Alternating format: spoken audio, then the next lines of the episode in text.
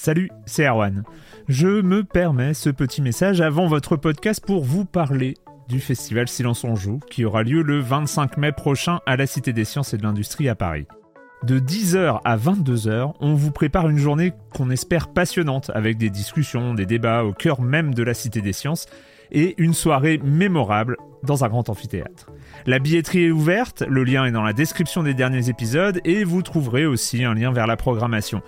C'est 20 euros pour la journée et la soirée, et si vous voulez juste passer nous voir en journée, il suffit d'une entrée classique pour la cité, c'est 13 euros tarif plein avec éventuellement des réductions. C'est la première fois qu'on organise un truc pareil et on espère vraiment que vous répondrez présente et présent. En tout cas, nous, on a très envie de vous croiser de rencontrer celles et ceux qui nous écoutent chaque semaine.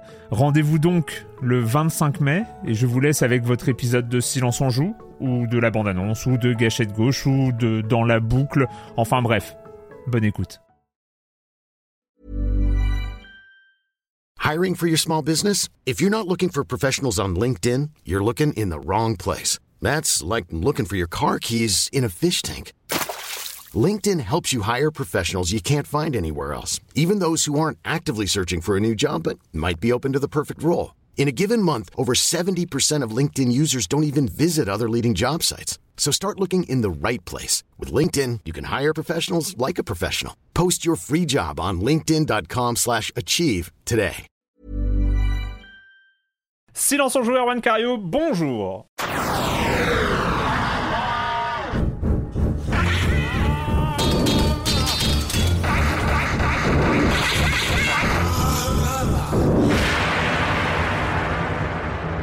Au programme cette semaine, bah, bah ça y est. Ah, je suis un peu stressé quand même. Je sais pas. C'est, euh, peut-être euh, l'émission. Ça, ça, fait bizarre. Autant les dernières fois, euh, les saisons 14, 13, 12, 11, bon, il y avait une sorte de soulagement quand même d'arriver à la fin de saison. Mais là, peut-être c'est pas pareil. Et donc ça y est, on y est.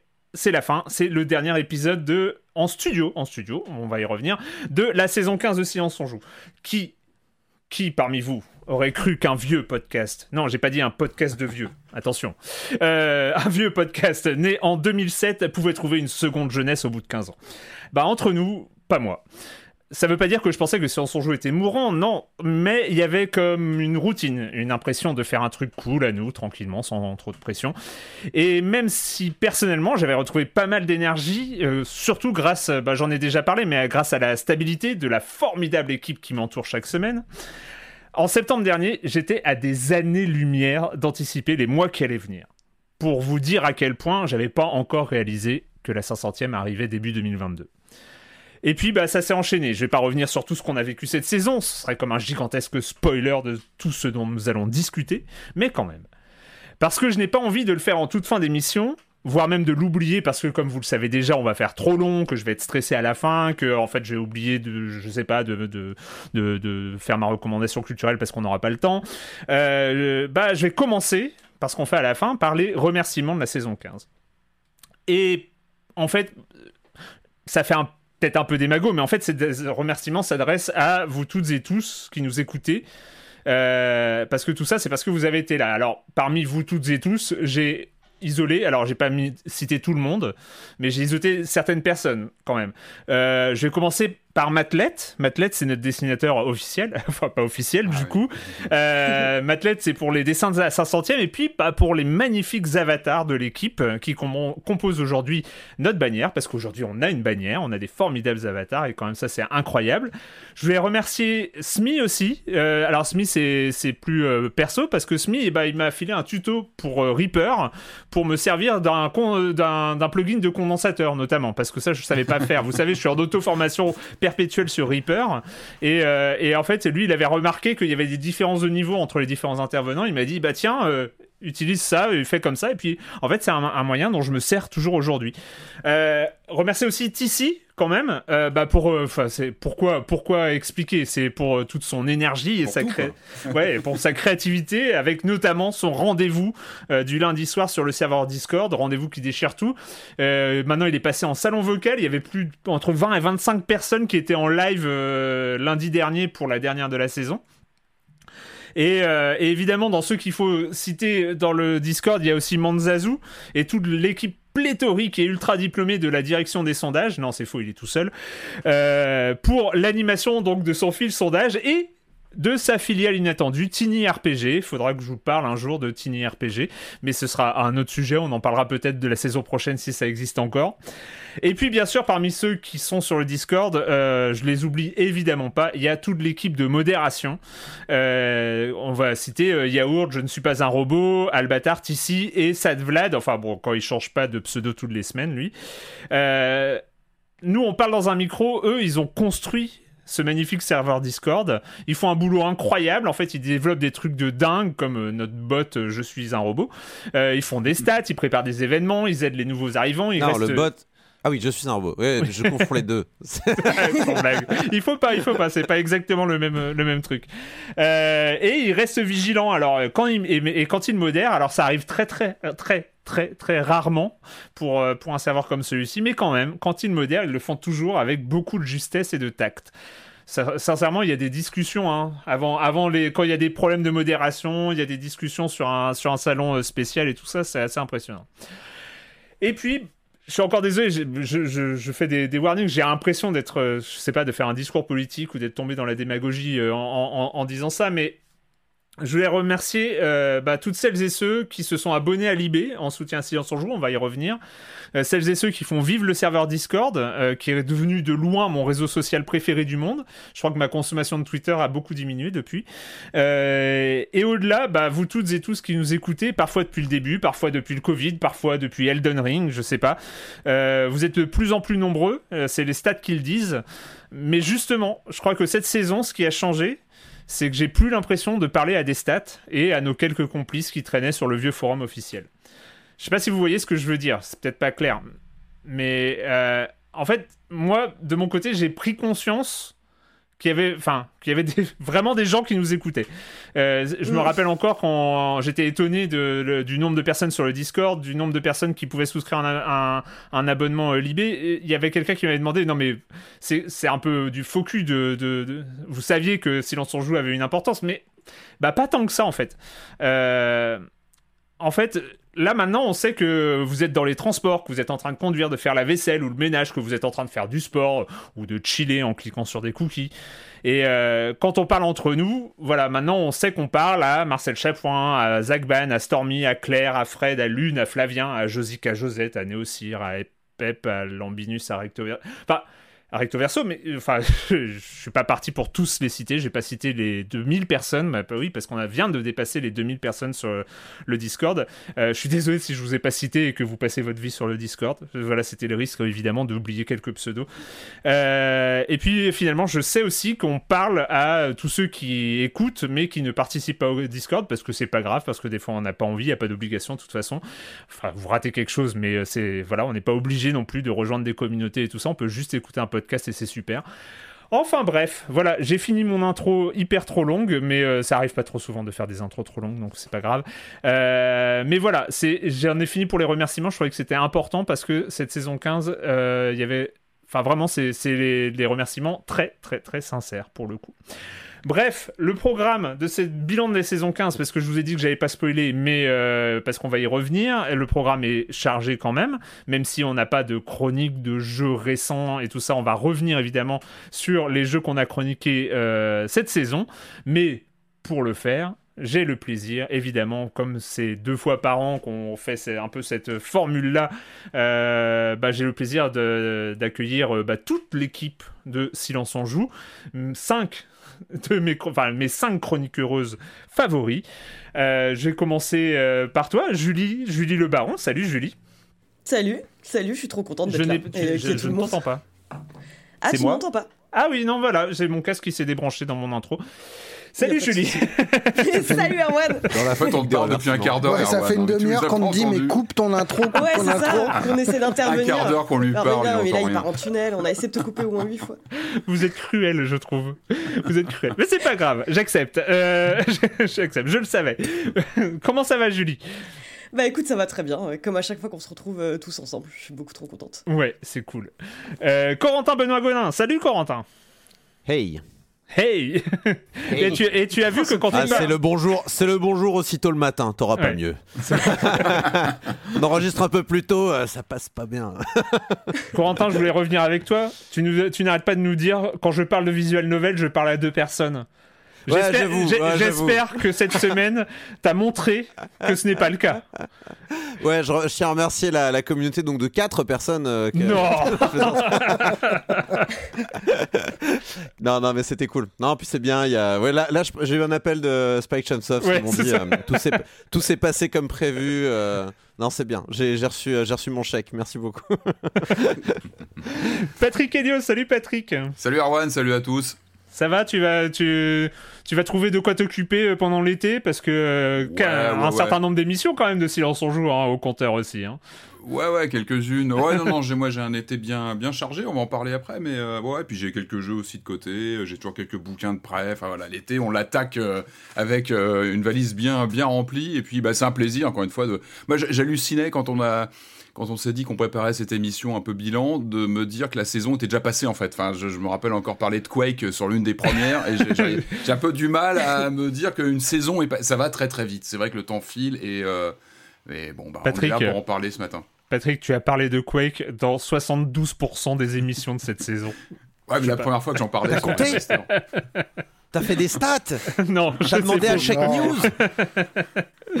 Marius Chapuis, salut Marius.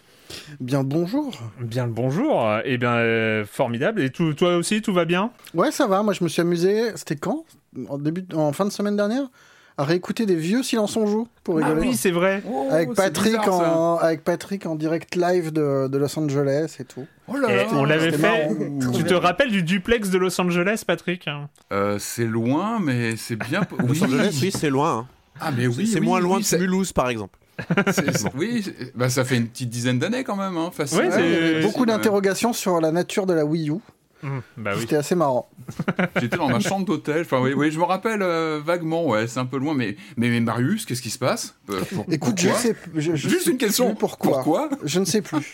J'aimerais avoir une bonne une bonne raison. Bon, il faut qu'on reparle. Il faut qu'on parle, Marius. Mais mais il y a pas de souci. On, est, on, est, ouvert d'esprit. On, Marius, tu peux partager tes impressions. Il y a un salon pour ça. Ça s'appelle le rétro podcasting. Voilà. C'est euh, dans le Discord. Il y a un salon pour discuter des vieux vieux vieux épisodes de Silence on joue. C'est toujours ça. Et, et, et, et, puis, quand même, last but not least, euh, nous avons le plaisir d'accueillir en live Jérémy Kletskin. Salut Jérémy. Salut Erwan. Ah, je fais, tu vois, je, prends exactement le même ton que mon lancement de chronique. C'est mon cerveau qui, qui, qui, fait ça, mes automatismes. Je Comment pense ça que va C'est mon cas aussi. Je pense que j'ai répondu pareil. Je fais un salut Erwan euh, traditionnel aussi. Comment ça va, Jérémy?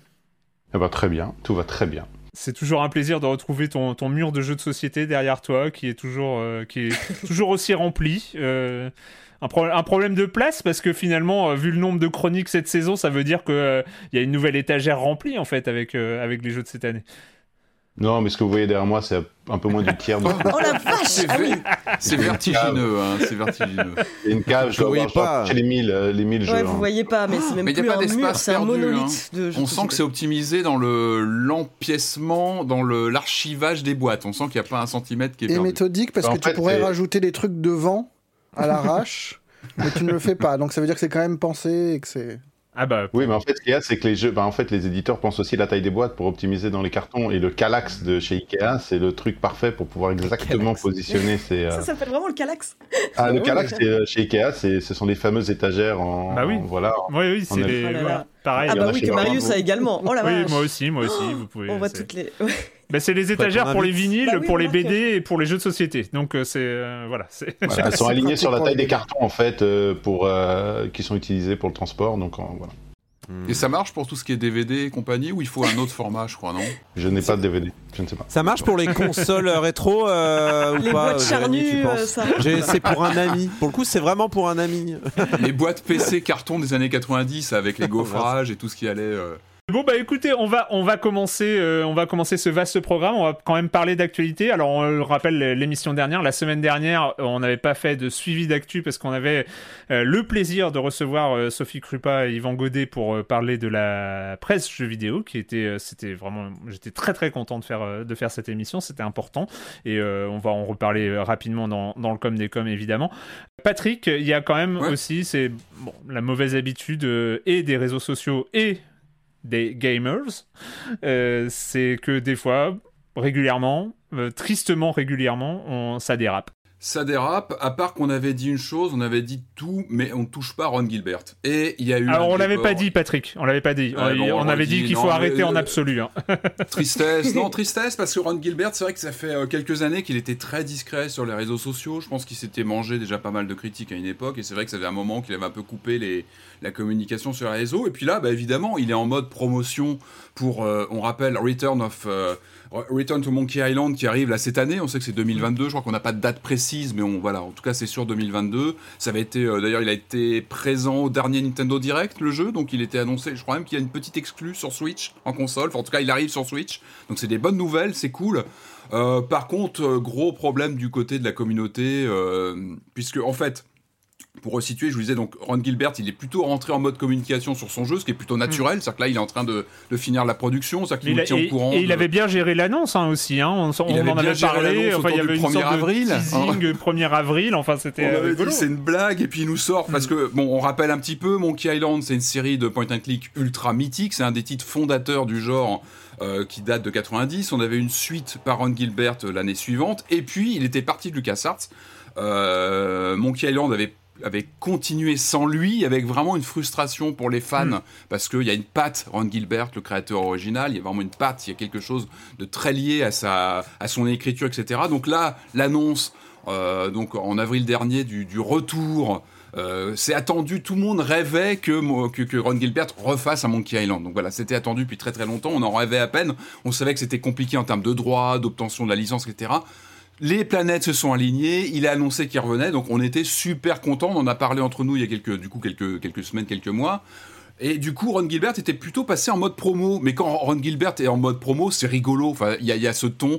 Par exemple, tu lis Ron Gilbert sur les, sur les réseaux sociaux ou sur son, son fameux blog euh, Grumpy Gamer, c'est un régal à lire parce que c'est toujours euh, très, très bien informé sur sa production. Il y a toujours beaucoup d'humour. Donc voilà, c'est toujours un, un vrai bonheur à lire. Le problème, c'est que donc il a commencé vraiment bah, à tenir au courant sur la production, sur l'enregistrement des voix, ce genre de choses. Donc c'est de la promotion, évidemment, c'est de la promotion, mais venant de lui, c'est plutôt assumé. Et puis on est, très franchement, on est ravi d'apprendre l'évolution de ce jeu qu'on attend tous.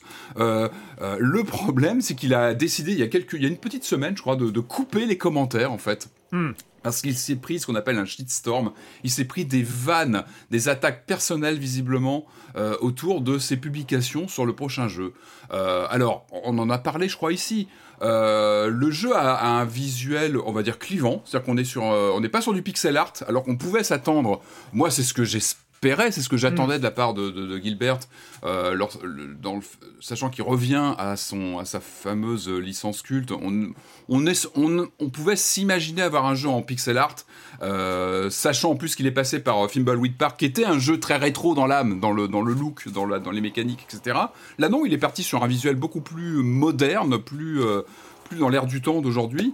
Et le problème, c'est qu'il s'est pris des vannes absolues, des attaques même personnelles sur son, sur son blog notamment. Donc il a décidé euh, de, hein, de couper les commentaires euh, parce qu'il y a eu ces attaques personnelles et c'est complètement hallucinant. C'est-à-dire que on a des, des, fans, entre guillemets, qui sont montés contre l'auteur du jeu, du nouveau jeu, mais aussi l'auteur original des Monkey Island, qui en plus avait prévenu depuis des années. Il avait dit si moi un jour je fais un Monkey Island, il avait tout ça, il l'avait, il écrit noir sur blanc. Si je le fais, je vais surprendre, je vais pas faire ce que les gens attendent, ça sera mon Monkey Island. Alors qu'on aime ou pas, moi-même, euh, c'est vrai que les visuels, j'ai, des réserves, mais j'attends de voir. Enfin, attendons de voir, laissons-le faire son jeu. Et, c'est complètement hallucinant de voir que euh, bah, des, des, communautés de joueurs, enfin. Euh, je pense pas que nos auditeurs soient forcément ce public-là. J'imagine que là, on est vraiment sur une il y, a quand même, il, y a, ouais, il y a quand même des indices qui laissent à penser que c'est pas n'importe quel type de joueur, qu'il y a quand même un truc.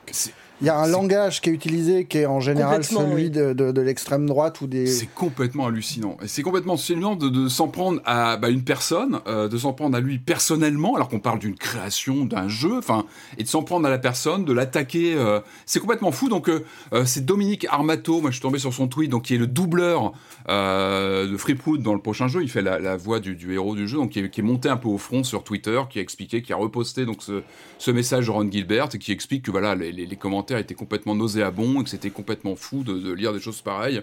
Et encore une fois, c'est c'est hallucinant. Alors on est dans une époque aujourd'hui où on se permet de commenter, de critiquer les, annonces de jeux, etc. D'attaquer une personne et un auteur. Juste Patrick, je, je, rebondis quand même sur euh, ce qu'a dit Marius. Il faut pas non plus isoler le fait de d'où ça vient. Euh, c'est vrai que c'est cette communauté. Euh, on, on, sait que les liens entre certaines communautés gamers et l'alt-right américaine et euh, une, euh, une version aussi euh, très raciste parce qu'il y a eu des remarques sur le fait que on retrouvait la capitaine pirate noire qui était déjà dans le premier. Il, il a fallu le rappeler que, que c'était déjà dans les, dans les premiers Monkey Island. Enfin voilà il y a, y a comme, comme ça c'est pas juste Enfin, c'est déjà grave de faire du harcèlement et des attaques personnelles euh, contre Ron Gilbert et puis euh, du, euh, du, harcèlement, c'est déjà un problème. et, et, je, je, je, je, nie pas du tout ça, mais il faut bien voir que en plus, en surcouche, c'était vraiment, vraiment quelque chose, une attaque vraiment puante pour le coup. Ouais, complètement puante. Et du coup, bah, bah, bravo, vous avez gagné. Du coup, Ron Gilbert coupe les commentaires. Il a dit qu'il postait plus rien sur, le, sur la production du jeu. Il a coupé, il a refermé complètement les écoutilles. Et c'est dommage parce qu'encore une fois, on perd un, un lien avec, avec, lui. Donc allez voir le, le, donc le blog, c'est Grumpy Gamer de, de Ron Gilbert, c'est fascinant à lire, il y a toujours plein d'informations, beaucoup d'humour. Euh, il y a son, un de ses derniers posts euh, fin mai où il explique tout le, le rétro-planning, un peu le planning de la, la mm. genèse de ce projet, quand il est allé voir Disney, etc., comment ça s'est mis en place, euh, les premiers rendez-vous, les premières personnes qu'il a contactées dans le plus grand secret parce qu'il fallait pas que le projet euh, soit connu. Donc voilà, allez lire ça, allons voir ce, ce blog et puis attendons le jeu, laissons toute sa chance à ce titre qui à mon avis sera, sera toujours très intéressant. Et encore une fois, je pense que moi, ce que j'attends d'un auteur comme lui, c'est de nous surprendre, justement. C'est pas de nous livrer euh, sur commande le titre qu'on peut imaginer. C'est au contraire, bah, Ron Gilbert, fais-nous plaisir, euh, surprends-nous. Et euh, voilà, on attend une date maintenant, parce que voilà, il est encore une fois présent au dernier Nintendo Direct 2022, notamment sur Switch. Mais voilà, on attend une date, on espère en savoir plus rapidement. Eh ben merci, merci. Et puis oui, de toute façon, on attend et on sait, on, sait que Ron Gilbert va livrer quelque chose au minimum intéressant. Corentin, il fallait, il fallait que tu rendes hommage à un speedrunner, si j'ai bien compris. Oui, alors peut-être certains d'entre vous ne le savaient pas. J'aime bien jouer à un petit jeu qui s'appelle Spelunky 2 et euh, donc il y a une communauté hein, autour de ce jeu-là. Il y a des gens qui mm. jouent, il y a d'autres fous hein, comme moi, d'autres masochistes qui aiment bien jouer à ce jeu. Euh, l'un des plus éminents d'entre eux, donc Mathieu Joseph Julian, plus connu sous le nom de Twiggle, bah, est mort récemment et il est très jeune, il avait 25 ans. Et euh, voilà, les indices en ligne ou les informations qu'on a pointent plutôt vers un suicide. Et c'était en fait un speedrunner et un spare player très très très très important sur Spelunky 2, puisqu'en fait c'est le, c'est un peu le premier à avoir terminé le jeu. Sachant que terminer le jeu, terminer Spelunky 2, c'est pas anodin, c'est quelque chose qui est hmm. très très long. C'est genre euh, une euh, enfin moi par exemple pour avoir réussi le truc que lui a réussi très très tôt, il m'a fallu un an et une run de 3h30 quoi donc c'est très très long et ça a été le premier un peu à avoir déchiffré ça euh, défriché ça pardon et euh, il a aussi été pendant longtemps le, détenteur du meilleur score dans le jeu. Donc euh, des runs de 6 heures là on parle, hein, c'est encore plus long. Euh, donc ça a un peu pris tout le monde par surprise. Hmm. c'est une triste coïncidence parce qu'en fait là on a fêté les 10 ans de Spelunky HD, le, premier, ah le, remake du, premier jeu qui était sorti le 4 juillet 2012 sur le XBLA et qui avait un petit peu propulsé Spelunky sur la scène des, des, des roguelikes du coup et qui avait un peu fait connaître Spelunky à tout le monde. Il y avait une version classique qui est toujours gratuite, qu'on peut toujours télécharger d'ailleurs. Et euh, voilà, il y aura un événement euh, pour les 10 ans euh, de Spelunky HD qui, qui, aura lieu sur la chaîne Twitch de Moss Ranking le 9 juillet prochain avec de, la, avec de la compétition, une interview de Derek Yu, le créateur de Spelunky. Et évidemment, il sera doublé d'une levée de fonds pour la Fondation américaine pour la prévention du suicide en hommage à Twiggle. Donc, donc voilà, si ça vous intéresse, je vous encourage à aller voir, voire à donner un petit peu d'argent, un petit peu comme la SGDQ dont je reparlerai en fin d'émission. D'accord. Eh ben écoute, oui, il fallait, il évidemment en parler. Euh, on va, on, bah, on enchaîne euh, sans transition avec le com des com de la semaine dernière. J'en ai parlé tout à l'heure. Hein. donc on avait euh, la chance de recevoir Sophie Krupa de JV et Yvan Godet de Canard PC. juste pour un party making of, c'est vraiment. c'est vraiment quelque chose, vu qu'on avait un peu tous et toutes été pris de court par l'annonce concernant Game Cult et le rachat euh, par euh, Reworld, c'est vrai qu'il y avait comme ça un, truc. Euh, je sais que c'est toi, Marius, qui a dit bah tiens, ce serait pas mal peut-être de, de, proposer à Yvan. Je me suis dit bah il y a, y a, aussi le côté JV. Et c'est vrai que c'est vraiment du jour au lendemain où ils ont été tous les deux partants et, et pour le coup c'était c'était vraiment super quoi. J'étais j'étais vraiment ravi. On commence avec la, la le commentaire de Ed K qui nous dit euh, épisode vraiment émouvant. J'ai commencé à lire la presse jeux vidéo avec Amstrad 100% à l'âge de 10 ans, ah, puis Tilt, puis Joystick et Gen 4 en vacances, puis Canard PC et JV en vacances. En podcast, je suis ZQSD depuis le début, ainsi que Silence on joue. J'écoutais Feu Studio 404 avec Lamua et Fibre Tigre, devenu quête latérale en gros. Euh, bref, ne touchez pas à mon Grisby émotionnel. Je sais qu'ici je prêche des convaincus, mais lire des mags, ça n'a rien à voir avec lire des sites internet. Alors à tous les journalistes qui se battent, et vous aurez mon soutien euh, vous aurez à vie mon soutien tellement vous soutenez ma vie euh, depuis que je suis tout petit. Voilà.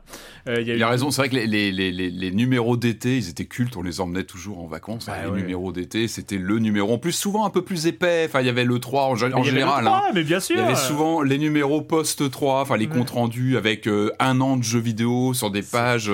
Enfin voilà, c'est vrai que les, numéros d'été, il y, a, un truc très particulier autour de ces parutions-là. Euh, il y a aussi donc euh, Pierrot BN qui nous dit euh, merci pour cet épisode qui devrait être déclaré d'utilité publique. J'ai toujours aimé JV et Canard PC. C'est toujours top d'entendre l'avis éclairé de gens de ce milieu, sur ce milieu de la presse papier qu'on connaît si peu. Comme par hasard, mon abonnement à Canard PC vient de se finir et même si j'ai de moins en moins de temps de le lire à cause d'un petit lardon, et eh ben malgré cela, ça m'a donné envie de remettre une pièce dans la machine. voilà. Et puis et puis je voulais quand même signaler, j'en ai, je l'ai évoqué euh, tout à l'heure, euh, la discussion euh, a été, s'est déroulée, donc beaucoup de discussions autour de, la presse jeux vidéo bien sûr, et après ça a dérivé sur les VN qui ont, qui ont donc pris le pouvoir sur les commentaires de l'épisode précédent parce que donc on parlait de AI the Somnum Files et voilà il y a eu beaucoup, tu as convaincu beaucoup de personnes de se mettre non seulement à ce jeu-là, mais à d'autres jeux euh, d'autres jeux VN dont tu nous en avais parlé et qui sont euh, soit en promo, soit qui ont débarqué sur le Game Pass. Donc, euh, donc voilà, comme quoi, hein.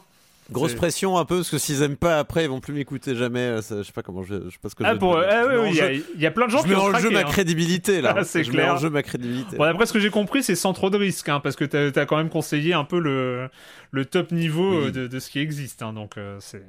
C'est vrai que Zero Escape, c'est quand même euh, assez, euh, assez safe, je, trouve, je pense. Mais après, ce n'est que mon avis, qui suis-je pour juger? Bah...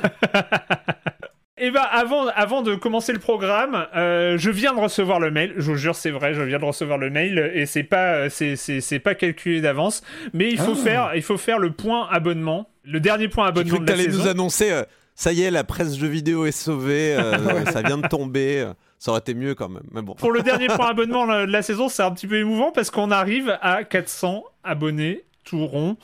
Euh, donc il y a 400 abonnements de soutien à Libération, euh, enfin de soutien à Silence on joue, 400 abonnements à Libération en soutien à Silence on joue, euh, qui ont été pris donc sur offre.libération.fr/soj.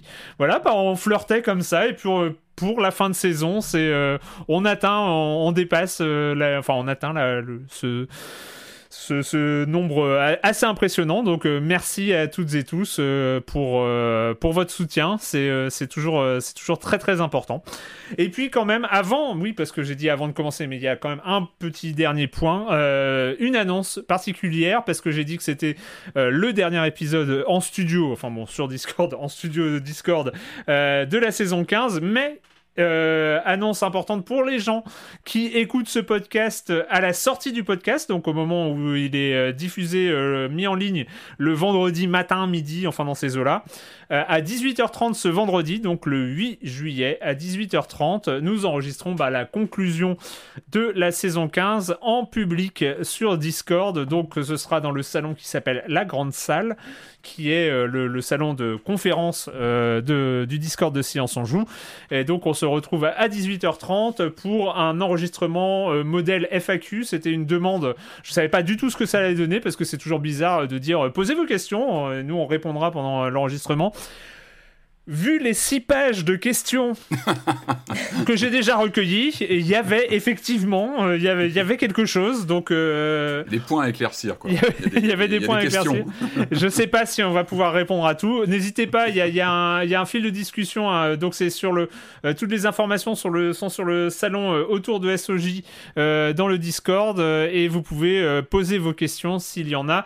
Euh, donc euh, pour euh, pour cet enregistrement donc demain à 18h30 enfin demain. Je, dis demain mais les gens ce soir si vous écoutez le, le, le, podcast dès sa sortie donc le vendredi 8 juillet à 18h30 évidemment l'émission sera aussi disponible en podcast la semaine prochaine. J'avoue que tu les prends de court hein. Je pense que tu auras les fidèles parmi les fidèles. Après, c'est annoncé sur le Discord depuis, euh, depuis quelques temps déjà et annoncé sur Twitter. Donc, euh, c'est. Voilà. Les fidèles parmi les fidèles. c'est ça, fidèles parmi les fidèles. En même temps, je crois que s'il y avait 3000 euh, personnes sur le Discord, ça me stresserait un peu trop pour faire une émission en public. Mais voilà. Ne soyez pas trop nombreux quand même, parce que autrement ça va être problématique. Bah, pas te jinx, tu as, tu as beaucoup de monde. Euh, écoutez, on va commencer, on va commencer cette émission, mais, mais, mais, pour commencer cette émission, je vous ai beaucoup parlé de, de, de, ce Discord. J'ai décidé, parce qu'il y avait aussi, euh, parmi les demandes récurrentes, c'est retour de la minute culturelle, il faut revenir eh sur la minute culturelle, etc. Et en sujet tabou, un sujet qu'on aborde sans vraiment l'aborder. chaque fois, on tourne autour. Euh. Écoutez, on y est, ça y est. Le problème, c'est alors le problème, non, le truc, c'est que des minutes culturelles, c'est tous les jours, tout le temps presque 24 heures sur 24 sur le Discord de Science on Joue. Hmm. Les gens, il y a je sais même pas, j'ai même pas fait le compte. Il y a combien de salons de jeux? C'est-à-dire où les gens, euh, il y a des thématiques de jeux et, euh, et, voilà, il y a plein de salons de jeux. Il y a même un, un, salon où tu es euh, hyper actif, Jérémy, qui est Géotest, hein, qui est une sorte de géoguesseur en, en, communautaire, on va dire. Euh, il y a un jeu où il faut deviner le par un jeu à partir de son pitch. Il y a évidemment le célèbre dev test qui est euh, à partir d'une image. Et donc, euh, bah moi j'ai pris des choses dans ces, dans, ces jeux-là. Et j'ai commencé par un... alors attendez, je vais mettre en place le système. Un, un GeoGuessr audio, ça va être bien. Un GeoGuessr audio, c'est ça. Euh, j'ai commencé par prendre des petites choses dans le jeu, euh, le blind test effet sonore. Donc le blind test effet sonore, comme son nom l'indique, c'est il y a des effets sonores de jeu et il va falloir deviner de quel jeu ça vient, évidemment. Donc, euh, chers amis, est-ce que vous êtes prêts? Absolument pas.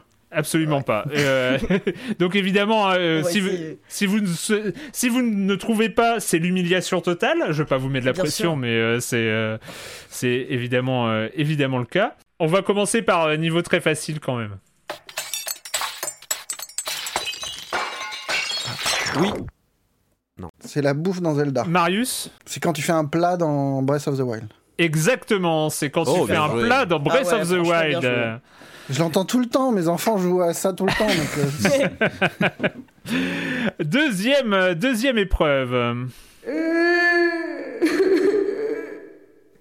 Ah, ça, c'est l'enfant de Silent Hill, non, C'est pas Left 4 Dead Bravo Corentin, c'est Left 4 Dead, c'est la, witch de Left 4 Dead. Ah, exactement. Comme quoi, ah, il y a pas... c'était la meuf qui pleurait dans les toilettes dans Silent Hill. Bref. Mais c'est vrai que ça aurait pu. Hein, euh. C'est la même que dans Harry Potter? Allez, épreuve suivante. Euh, il faut laisser le temps à, nos auditrices et nos auditeurs de jouer, mais euh, quand même, vous êtes, ça, ça, se passe bien.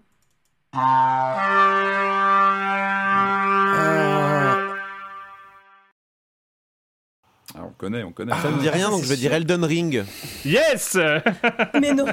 Mais oui, c'est Elden Ring, c'est la personne qui n'a pas joué à Elden Ring. Mais c'est quoi C'est euh, bah, c'est les, les, les soldats qui soufflent dans leur, euh, dans leur Ah trompette. mais oui, euh, c'est quand Ah bah oui, mais ils ont leur mais brume, oui. Oh là là là là, mais impardonnable.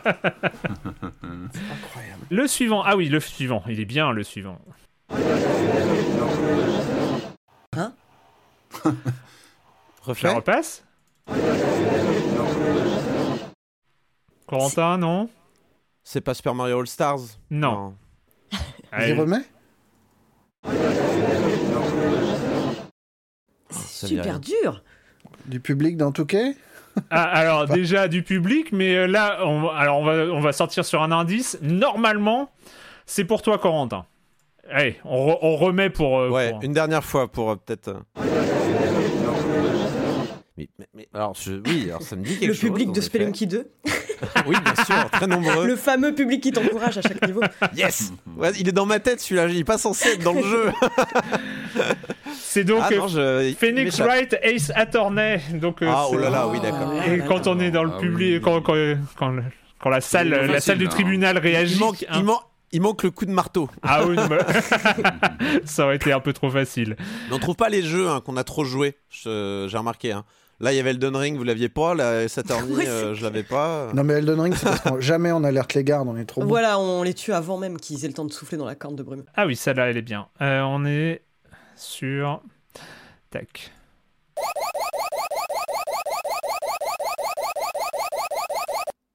On dirait du Super Metroid aussi, non?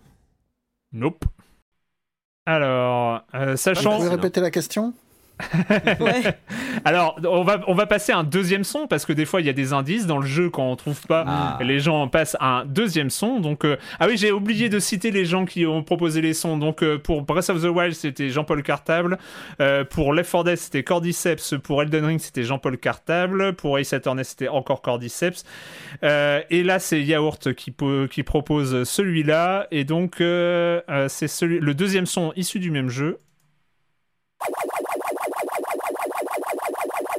C'est un peu le même genre. Hein. Mm. C'est pas Pac-Man quand même? Non. que Je remets, des- je remets le premier, je, je remets le premier son hein, pour. euh, Ça dit quelque chose? Ah bah oui, ça vous dit quelque chose. Évidemment que ça vous dit quelque chose. Alors quand ça, quand vous l'entendez, c'est plutôt mauvaise nouvelle. Enfin, il faut, Ouais, il va bon. falloir faire gaffe. Mm. C'est pas F0 Non. C'est un jeu moderne, hein. On est sur un jeu. euh, Alors euh, bon, ça a pas l'air très moderne quand même, vu, les, vu le premier son, le premier son c'est Super NES le premier son c'est vert, le deuxième son c'est rouge. Hmm. Eh bien, Il nous le- échappe. hein?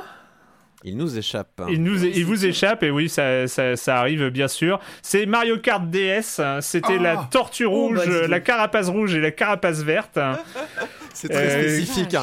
Oui, j'adore. Les Sur DS, SFX de attention. Mario Kart DS. Alors, euh, sachant sachant qu'a priori, alors j'ai pas vérifié, mais c'est un son qui est réutilisé sur la version Wii U et sur euh, Mario Kart 7.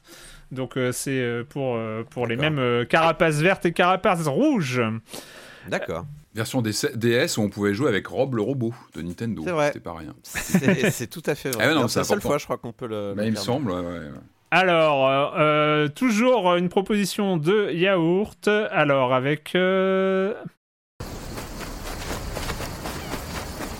Red Dead Red Dead Redemption Ouais, ça 2 Il y a un cheval, il y a The Last of des- Us 2. Ah, c'est pas mal ça. Cheval et petits oiseaux. Assassin's Creed, Assassin's Creed Odyssey. euh, Alors, deuxième son du même jeu. Mundawn Ma- Mundawn. Ah oui, Tout de suite, les les lignes. biquettes. Oui. oui, non, mais... Far Cry 4. Non. Alors, c'est. euh, God Simulator. C'est euh, c'est très Bonne premier idée, ça. degré, on va dire, comme son. C'est très gentil comme jeu. Voire. C'est Alba. Oui, bravo Bravo Oh. Oh là là là là. Bien joué. Euh, Et donc, euh, nous avons. Ah ben non, encore euh, deux jeux. Alors, euh, ça, attention. Spelunky 2.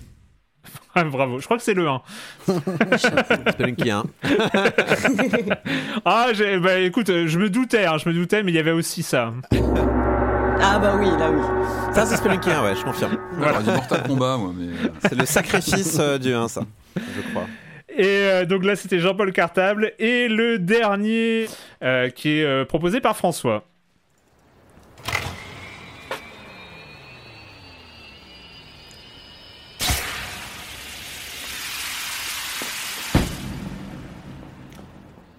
Returnal?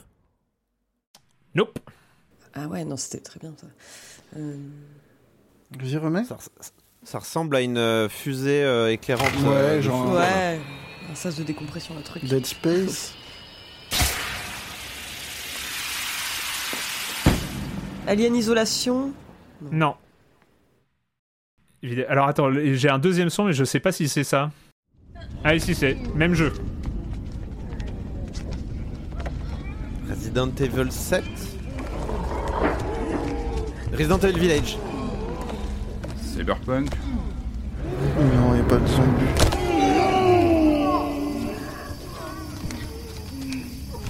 Allez, on va donner un indice noir et blanc. Mendon Mad Limbo Ah.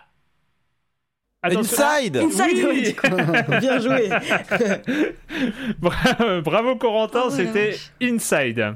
Euh, voilà pour la petite sélection euh, de, euh, de sons. Alors c'est euh, c'est encore une fois, c'est euh, tous les jours. euh, 7 jours sur 7 euh, sur le, sur le Discord de Silence on Joue, c'est le fil de discussion. Donc c'est dans le salon Dev Test et c'est le fil de discussion Blind Test effet sonore. Donc euh, je me suis permis que je me suis permis de, de récupérer, De voler. de voler, De voilà. piller.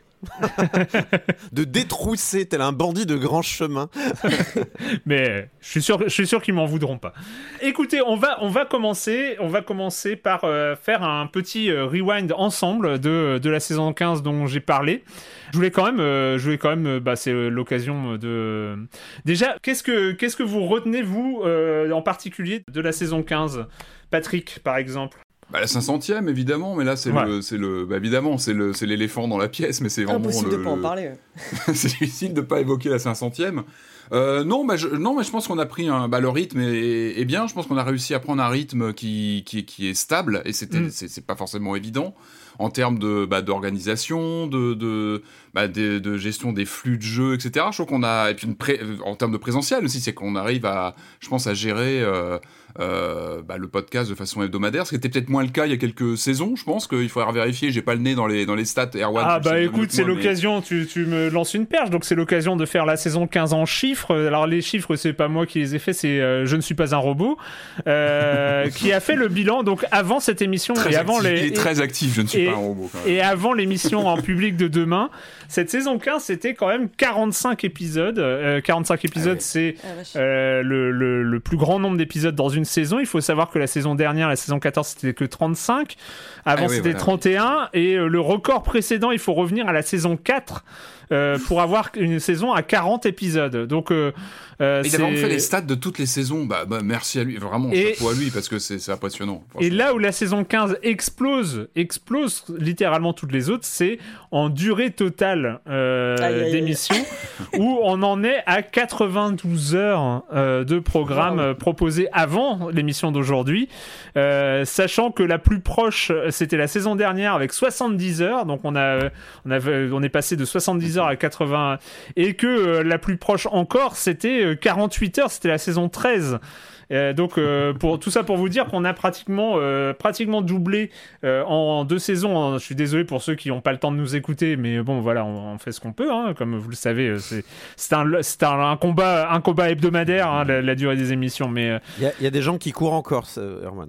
il y a des gens qui- Et, On devrait euh, passer les après, 100 il y a- heures, non On devrait Ouais. passer les 100 heures, non Puisque Non, il faudrait faire grave, deux émissions de J'ai 4 heures, ça me semble. émissions de 4 heures. Mais tu crois quoi Qu'aujourd'hui c'est pas 4 heures et demain c'est pas 4 heures enfin, C'était très très optimiste. On va, on va élever une, euh, on va élever une génération de marathoniens magnifiques, je pense. Sinon.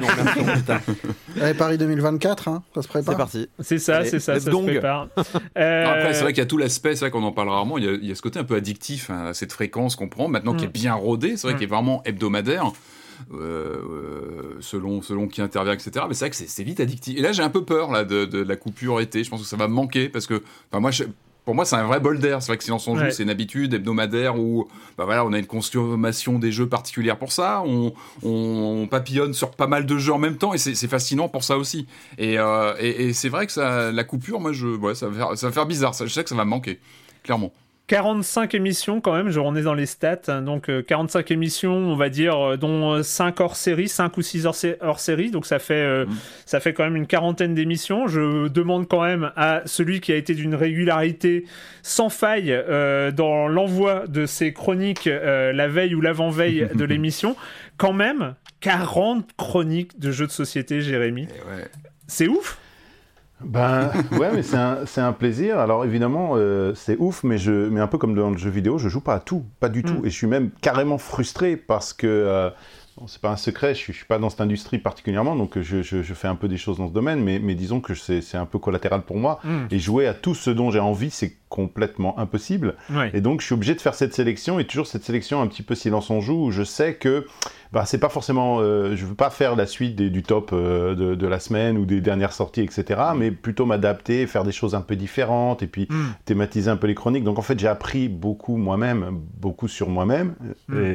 mais aussi beaucoup sur euh, sur sur le fait de faire des chroniques et, les feedbacks des auditeurs, etc. Donc cette régularité aussi, ça apporte comme Patrick le disait, un truc dans nos vies à nous. C'est donc pour tout ça, ben, c'est moi qui, vous remercie, qui te remercie aussi, Erwan, pour cette opportunité. Euh, je suis vraiment quelqu'un d'autre depuis, enfin, quand je réécoute mes premières chroniques, un petit peu quand on réécoutait les premières chroniques, les chroniques il y a, il y, a, il y a 15 ans de Silence en Jeu, c'était autre chose. Ben, c'est un peu moi pareil, sauf que c'est il y a 4-5 ans maintenant. Je peux me permettre une question, Jérémy? Moi j'ai une question vraiment technique. Est-ce que tu as un planning à l'avance ou tu, tu réagis vraiment selon ce que tu trouves en jeu ou tu as tu as une visibilité sur, je sais pas moi, deux, trois semaines ou plus? Je sais pas si comment ah, coup, alors c'est vraiment. Est-ce que évolué là-dessus justement? Alors, ça dépend vraiment parce qu'il y a des moments où, par exemple, où je vais voyager beaucoup, je sais. Donc là, j'ai euh, j'ai pas mal voyagé depuis que depuis un mmh. peu où ben, le Covid s'est un petit peu calmé. Euh, je voyage à peu près une, deux, trois fois par mois, même parfois. Donc, si tu veux, je suis obligé de, de, prévoir un peu à l'avance. Ouais, j'ai pas vraiment de planning. Ça m'arrive même d'enregistrer des. des, des euh, bah, ça m'arrivait cette saison d'enregistrer des chroniques où je me dis à la fin, bah, c'est pas celle-là dont j'ai envie de vraiment de parler, puis c'était hmm. pas très intéressant. Donc, j'ai un peu tout, mais, mais c'est un petit peu. Un... Franchement, il n'y a pas de règle. Il y a des périodes comme ça où. Euh, ça dépend vraiment des flux de. ça dépend des flux, et puis quand il y a beaucoup de trucs auxquels j'ai envie, par exemple, quand il y a les As d'or qui arrivent, je regarde la liste, il y en a, j'ai pas envie d'y jouer, et je, me force jamais. Je, je ne joue au jeu que auquel j'ai envie de jouer. Je pense que c'est un peu pareil. C'est la base. C'est l'ambiance euh, silence on joue. Hein. On n'est pas dans un euh, dans un journalisme obligatoire. On est dans mm-hmm. un on est dans un ressenti. On est chacun. À... Bah, c'est un peu pareil pour moi dans le jeu de société. Je suis, je suis loin d'ailleurs d'être encore une fois être euh, d'être un professionnel dans tous les domaines. Mm. je, je suis pas du tout. Il n'y a pas tous les thèmes, toutes les thématiques dans le jeu vidéo ou dans le jeu de société que je couvre. Et je sais très bien que je suis dans ma niche qui me ressemble et, et voilà. Moi, j'avais une pensée pour tes proches. Comment Comment ils font? Parce qu'a priori, tu peux pas jouer tout seul. Donc il faut que tu trouves tout le temps des gens pour, pour jouer à des nouveaux trucs toutes les semaines. Euh, alors j'ai des groupes de jeux, j'ai des groupes de jeux. Alors très souvent ils sont contents. Il y en a certains qui sont contents de voir des nouveautés. J'ai des gens qui sont qui aiment en fait apprendre des règles. Moi aussi je lis les règles, même très souvent même sans jouer à des jeux. Je lis juste les règles parce que ça me plaît. Hmm. Et donc en fait très souvent bah, j'ai le vendredi j'ai un petit groupe comme ça euh, où je me retrouve. C'est justement ça correspond avec la sortie de l'épisode. En général je suis là-bas euh, quand l'épisode sort avec un petit groupe d'amis. D'ailleurs je m'éloigne, je sors de Tel Aviv, je vais un peu jouer au nord et, et, je me retrouve avec des gens qui connaissent rien, qui sont un peu devant un magasin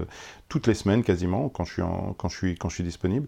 Et puis voilà, mais donc c'est euh, mais, mais, je t'avoue quand même que le fait d'être auteur de jeu c'est beaucoup plus difficile parce que jouer tes prototypes c'est une catastrophe. Tu dois ah trouver des gens qui sont prêts à souffrir, tu dois faire attention de faire en sorte qu'ils ne sont pas là de te donner des feedbacks. Donc en fait j'ai été formé sur euh, le test de mes propres jeux et euh, je peux te dire qu'ils se préfèrent largement que j'arrive avec des jeux qui sont sur les étagères des magasins plutôt que mes propres prototypes en carton. Donc, euh, je sais que tu n'es pas fan du distanciel, mais pour le prototypage, justement, ça aide pas un petit peu le fait de pouvoir organiser ça rapidement en ligne Non, je refuse complètement parce qu'en fait, les, les, les, les les conditions étant complètement différentes, aussi les conclusions le sont. Donc en fait, tout ce que mm. tu peux comprendre et croire ou, même euh, ne pas voir euh, en distanciel. Donc je, d'ailleurs, je ne joue pas quand je suis en ligne, je joue à des jeux vidéo. Mm. On va en parler beaucoup aujourd'hui, je pense. et quand je suis en physique, je joue à des jeux de plateau. Et voilà, c'est pour moi c'est deux mondes complètement séparés. Et puis, euh, je vois pas l'intérêt de s'imposer les contraintes du jeu de société alors que tu as le, jeu vidéo qui, qui, est ouvert à toi.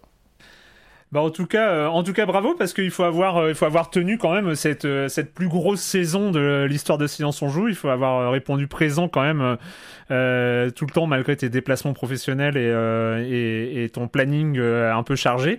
Donc et puis aussi félicitations pour tes chroniques elles-mêmes. Il faut aussi, faut aussi en parler parce que pour le coup, que ce soit le, le, mix en termes de critique, en termes de conseils, en termes de de découverte, parce que y a, moi j'ai découvert énormément de jeux moi, je, suis devenu mais euh, acheteur compulsif euh, par rapport à ma consommation habituelle. Je veux dire, je, ne suis pas un grand joueur de, jeux de plateau, mais euh, voilà, il y a des, fois où j'ai vraiment envie envie d'y jouer. Et, puis aussi, je voulais faire un petit point sur tes chutes qui sont moi qui me mettent à terre une fois sur deux, donc parce que tu les travailles quand même pas mal. Donc c'est vraiment un, vrai plaisir. Merci encore, merci encore Jérémy d'avoir tenu comme ça pendant cette saison. Corentin, sur euh, impression générale sur cette saison 15 bah, j'ai l'impression qu'au niveau, bah, ça dépend de quoi on parle. Est-ce qu'on parle de Silence on joue en tant que concept, en tant que grande famille, à la grande famille de Silence on joue? J'aime beaucoup. Ça, c'est un peu red flag d'entreprise, ça, mais bon. Euh, mais c'est vrai que j'ai l'impression que le Discord a un peu pris ses habitudes, sa mm. maturité, et du coup, il y a une, une interaction qui est d'autant plus forte avec euh, le public euh, quand on fait des émissions, quand on aborde certains sujets, quand on prononce mal certaines phrases. mais du coup, c'est c'est intéressant, c'est chouette. Moi, je, je, trouve ça bien d'avoir ce côté ping-pong. Enfin, Ouais, je, je, je, suis là, je, je, traîne dans les, dans, les, dans les réactions des émissions euh, quand, quand j'y suis, et même quand je suis pas d'ailleurs, j'aime bien entendre les, les réactions. Euh, c'est non, c'est vraiment chouette. Après cette année, ça, ça a ronronné, mais dans le bon sens du terme. C'est-à-dire que je suis arrivé à la fin de l'année, d'un point de vue bilan des jeux, je me suis dit, il y a aucun jeu qui m'a plu cette saison, euh, c'était nul, machin.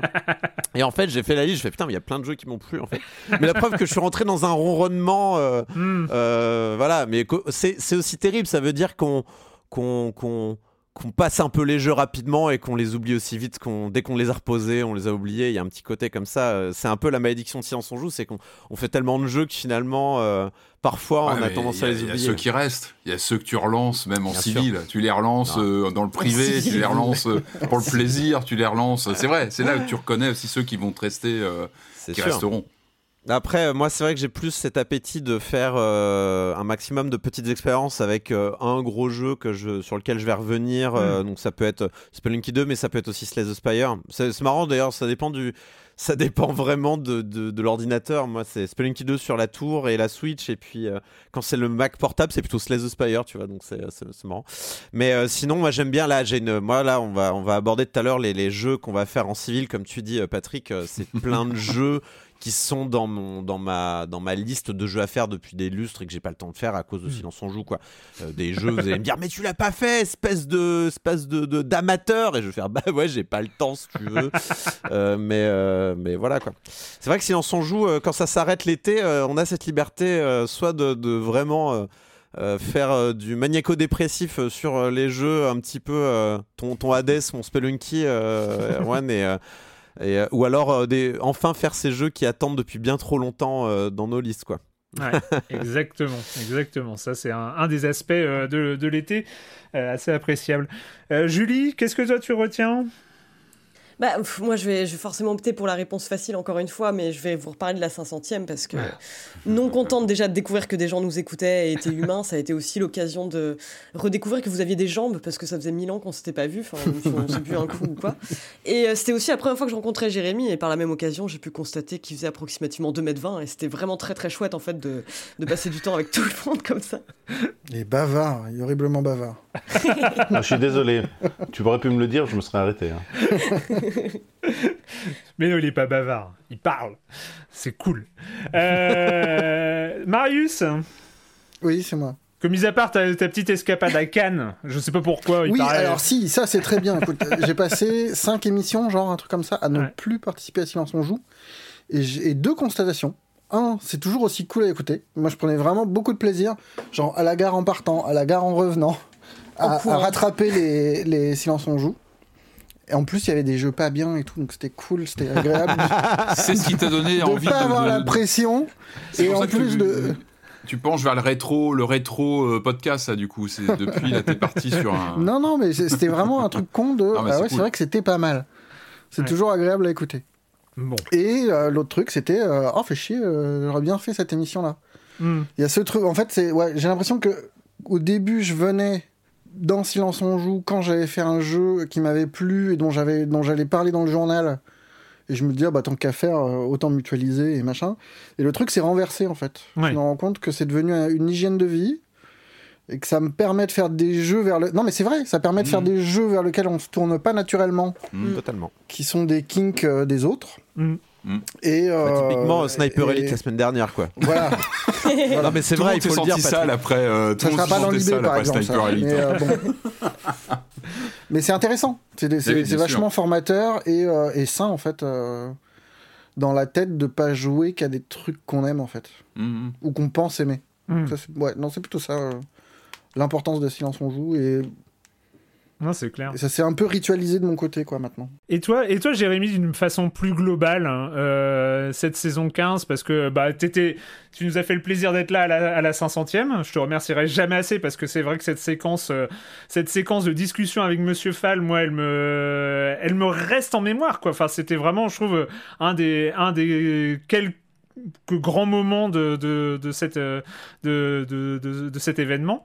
Euh, mais qu'est-ce, qui, qu'est-ce que tu retiens d'une manière générale euh, de, cette saison 15 C'est marrant parce que moi je vois ça comme un cadeau qui m'est offert et, pas, et un peu, peu dans, dans l'autre sens. Mais euh, d'ailleurs, c'est le cas pour, tout, pour, pour l'opportunité de donner cette chronique. Mais de manière générale, ce qui me plaît, c'est qu'en fait, tout le monde reste entier. Le podcast évolue, mais il évolue en fait, dans le sens où il reste authentique. Mm. Et on continue à, à parce qu'un jour, j'avais dit dans une chronique à vous continuez à, chroniquer des gens inconnus pour, pour en dire du mal. c'est comme ça un jour j'avais dit. Et je trouve que ça définit bien. J'ai gardé euh, cette phrase, elle est très bien. Je la garde maintenant. ça définit bien Silence on joue en fait. Et je pense que cette, euh, cette saison, elle est, voilà, c'est vraiment, c'est, c'est vraiment du Silence on joue. C'est pas évolué vers autre chose. Et c'est, mais, mais ça a évolué quand même. C'est, c'est, c'est plus mature. C'est donc euh, je rejoins vraiment tout, évidemment tout ce qui a été dit par tout le monde ici. Moi, je suis vraiment l'auditeur parce que j'enregistre avant. C'est-à-dire que moi, j'enregistre même un jour avant l'enregistrement d'avant. Et euh, toujours un peu au dernier moment aussi, un peu en cata. Mais, euh, ce que je veux dire, c'est que je que je suis vraiment en position d'auditeur la plupart du temps, sauf deux fois par an, et, en, moyenne. et donc, et donc voilà, merci en tant qu'auditeur aussi. pour moi, c'est devenu une partie de ma vie. Eh ben écoute, euh, ouais, c'est cool. Moi, je, vais revenir juste euh, je, me suis fait une petite chronologie parce qu'en fait le, truc c'est que généralement en fait on arrive à cette, au bilan de, fin de saison c'est vrai qu'on parle des jeux on va parler des jeux hein, c'est on parle des jeux qui nous ont marqué des chroniques qui nous ont marqué de, ce genre de choses mais en termes de de changement dans euh, la vie du podcast elle-même, il n'y a pas tant de choses à dire. Parce que si euh, une année il y a le Covid par exemple, bon, il a fallu quand même, fallait, il a fallu s'adapter en, urgence. Des fois, il y a euh, si quelque chose qui est arrivé régulièrement dans l'histoire de Silence on joue, c'est des déménagements, des changements de lieu d'enregistrement, des, de ce, genre de choses.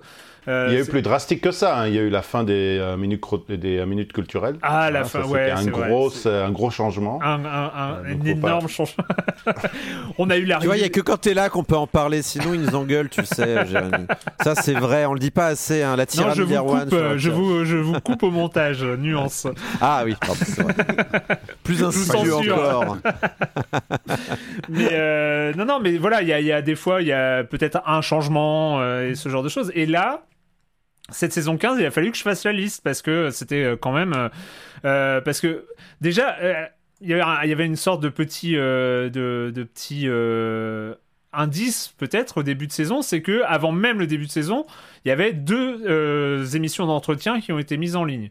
C'est-à-dire qu'avant même qu'on se retrouve, euh, il y avait quand même euh, bah, le, grand entretien avec Juliette et celui avec les auteurs de la fin du game qui ont été mis en ligne.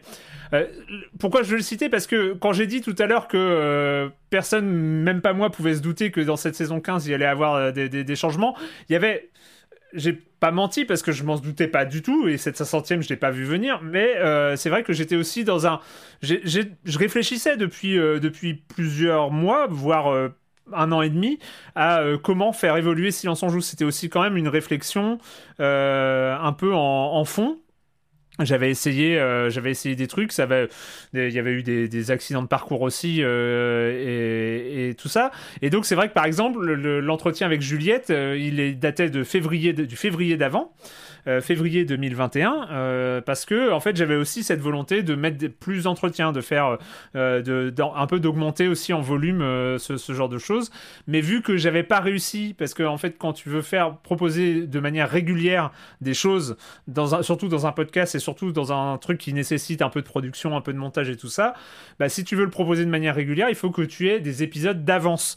Parce que si t'as pas d'épisodes d'avance, bah ça va se gaufrer parce que il y a un mois où tu auras des problèmes je sais pas, un arrêt maladie, un truc, enfin, et même tu trouveras pas de personne à, interviewer. Si t'as pas de trucs d'avance, c'est mort. Et en fait, Juliette, j'avais commencé à le faire pour euh, commencer à engranger des trucs d'avance pour pouvoir lancer comme ça, euh, annoncer le fait qu'il y allait avoir plus d'entretiens.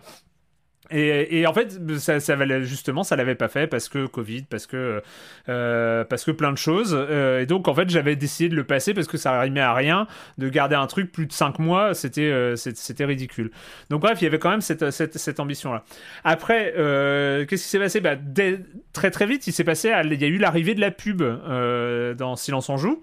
moi, je voulais le signaler parce que d'une part, c'était le premier truc où Silence on joue a commencé à rapporter de l'argent à Libération, ce qui est pas rien, euh, quand même. Euh, c'est pas un détail. Et puis surtout, surtout, c'est si, en fait, j'ai envie de dire c'est un détail parce que aussi, ce qui, j'ai voulu être le plus transparent possible euh, avec les gens qui nous écoutent, prévenir, dire que ça va arriver et tout ça. Et puis en fait, j'ai été surpris parce que moi, franchement, mon podcast, euh, un de mes podcasts préférés aurait annoncé ça après 14 ans sans pub, ça m'a fait oh, Zob, c'est pénible et tout.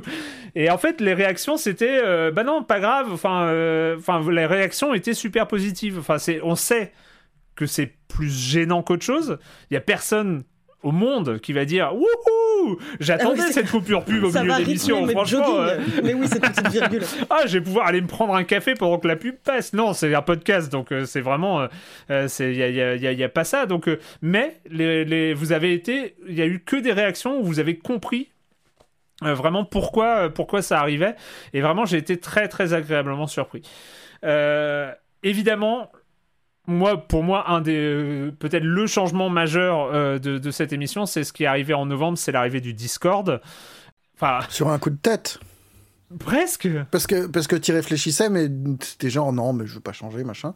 Et j'ai pas compris quand t'as basculé, mais c'est marrant. Ouais. Le truc est Surtout que je, je crois que je l'avais évoqué l'idée à un moment donné, puis peut-être non, c'est trop, non, je pense pour leur plaire le Discord. Bon, bah, c'est bien, au moins ça. Jérémy aussi, ça, Jérémy, tu m'en avais parlé plusieurs fois du fait de basculer. Oui, oui, moi, moi j'ai fait du lobbying euh, derrière, euh, dans le forum à l'époque, euh, et avec toi en direct, parce que j'avais un canal direct.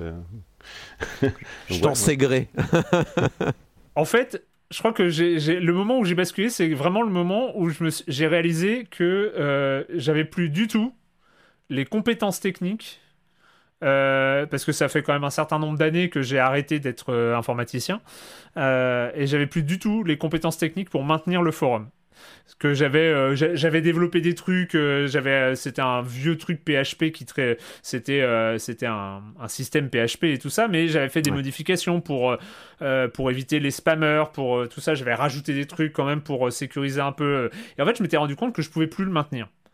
Et que si ça se pétait la gueule que, y a, que je faisais même plus de backup des serveurs de forum. C'est-à-dire que euh, euh, si euh, le serveur qui, était hébergé, chez OVH bah, se gaufrait, on perdait tout. C'était. Et en fait, je, me suis dit, mais non, je peux plus continuer comme ça. Et donc, j'ai, regardé ce, que, ce qui se passait. Du coup, je me suis fait un peu de veille. Je vais regarder ce qui se passait. Et j'ai vu bah, ce qui se passait chez nos amis de JV, notamment. Et en fait, j'ai exploré un peu leur, leur, leur Discord. Et je me suis dit, ah ouais, il y a quand même des choses, il y a quand même une énergie, il y a quand même un, truc qui, euh, qui marche. Il y a une organisation aussi éditoriale qui est possible avec, euh, avec Discord. C'était pas chez Patrick Béjac, t'étais passé aussi euh j'étais passé aussi, j'étais passé chez Patrick aussi. voilà, j'avais un peu exploré ce qui se passait sur, on va dire, les, les, les Discords proches de ce qui était possible de faire. Et puis ensuite, bah voilà, j'ai exploré, j'ai demandé aux gens qui étaient sur les forums, aux quelques dizaines de personnes qui étaient sur les forums, de bien vouloir bêta-tester euh, le Discord. Et ils ont accepté, ils ont été nombreux à accepter. Donc c'était euh, c'était vraiment, euh, c'était vraiment très cool. Et puis on a lancé ça et on s'attendait pas. Hein. Je sais pas qui s'attendait à ce que ça marche autant, non?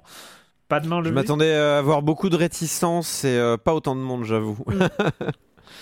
Fallait pas Il y a comme une particularité du, Discord du Silence en Joue. Enfin, moi, moi, moi qui ai fait quelques autres communautés euh, sans jamais vraiment être très actif, mais il y avait toujours ce mur entre la communauté et euh, ceux qui produisaient le contenu, des youtubeurs ou des communautés ou des, hmm. ou des journalistes qui ne participaient pas vraiment. Donc il y avait toujours cette espèce de sas entre, entre la communauté qui, alors qu'à Silence on joue, la porosité est, beaucoup plus, euh, est beaucoup plus évidente. Euh, voilà, tout le monde participe, vous participez en tant que nous, en tant que chroniqueurs et vous en tant que sur, sur, les thèmes, sur vos, thèmes respectifs. Et, et ça, c'est quelque chose qui est très très important, qui se ressent, même hmm. si c'est pas c'est pas tous les jours, tous les jours. Il y a, il y a vraiment cette, euh, cette euh, on est tous ensemble, un petit peu comme avec la 500e. Quoi. Il y a eu un mix, tout le monde a fait, on a fait des choses ensemble, et c'est pas euh, une communauté avec une interface de quelques modérateurs qui, eux, voilà, c'est vraiment quelque chose de, de beaucoup plus collégial.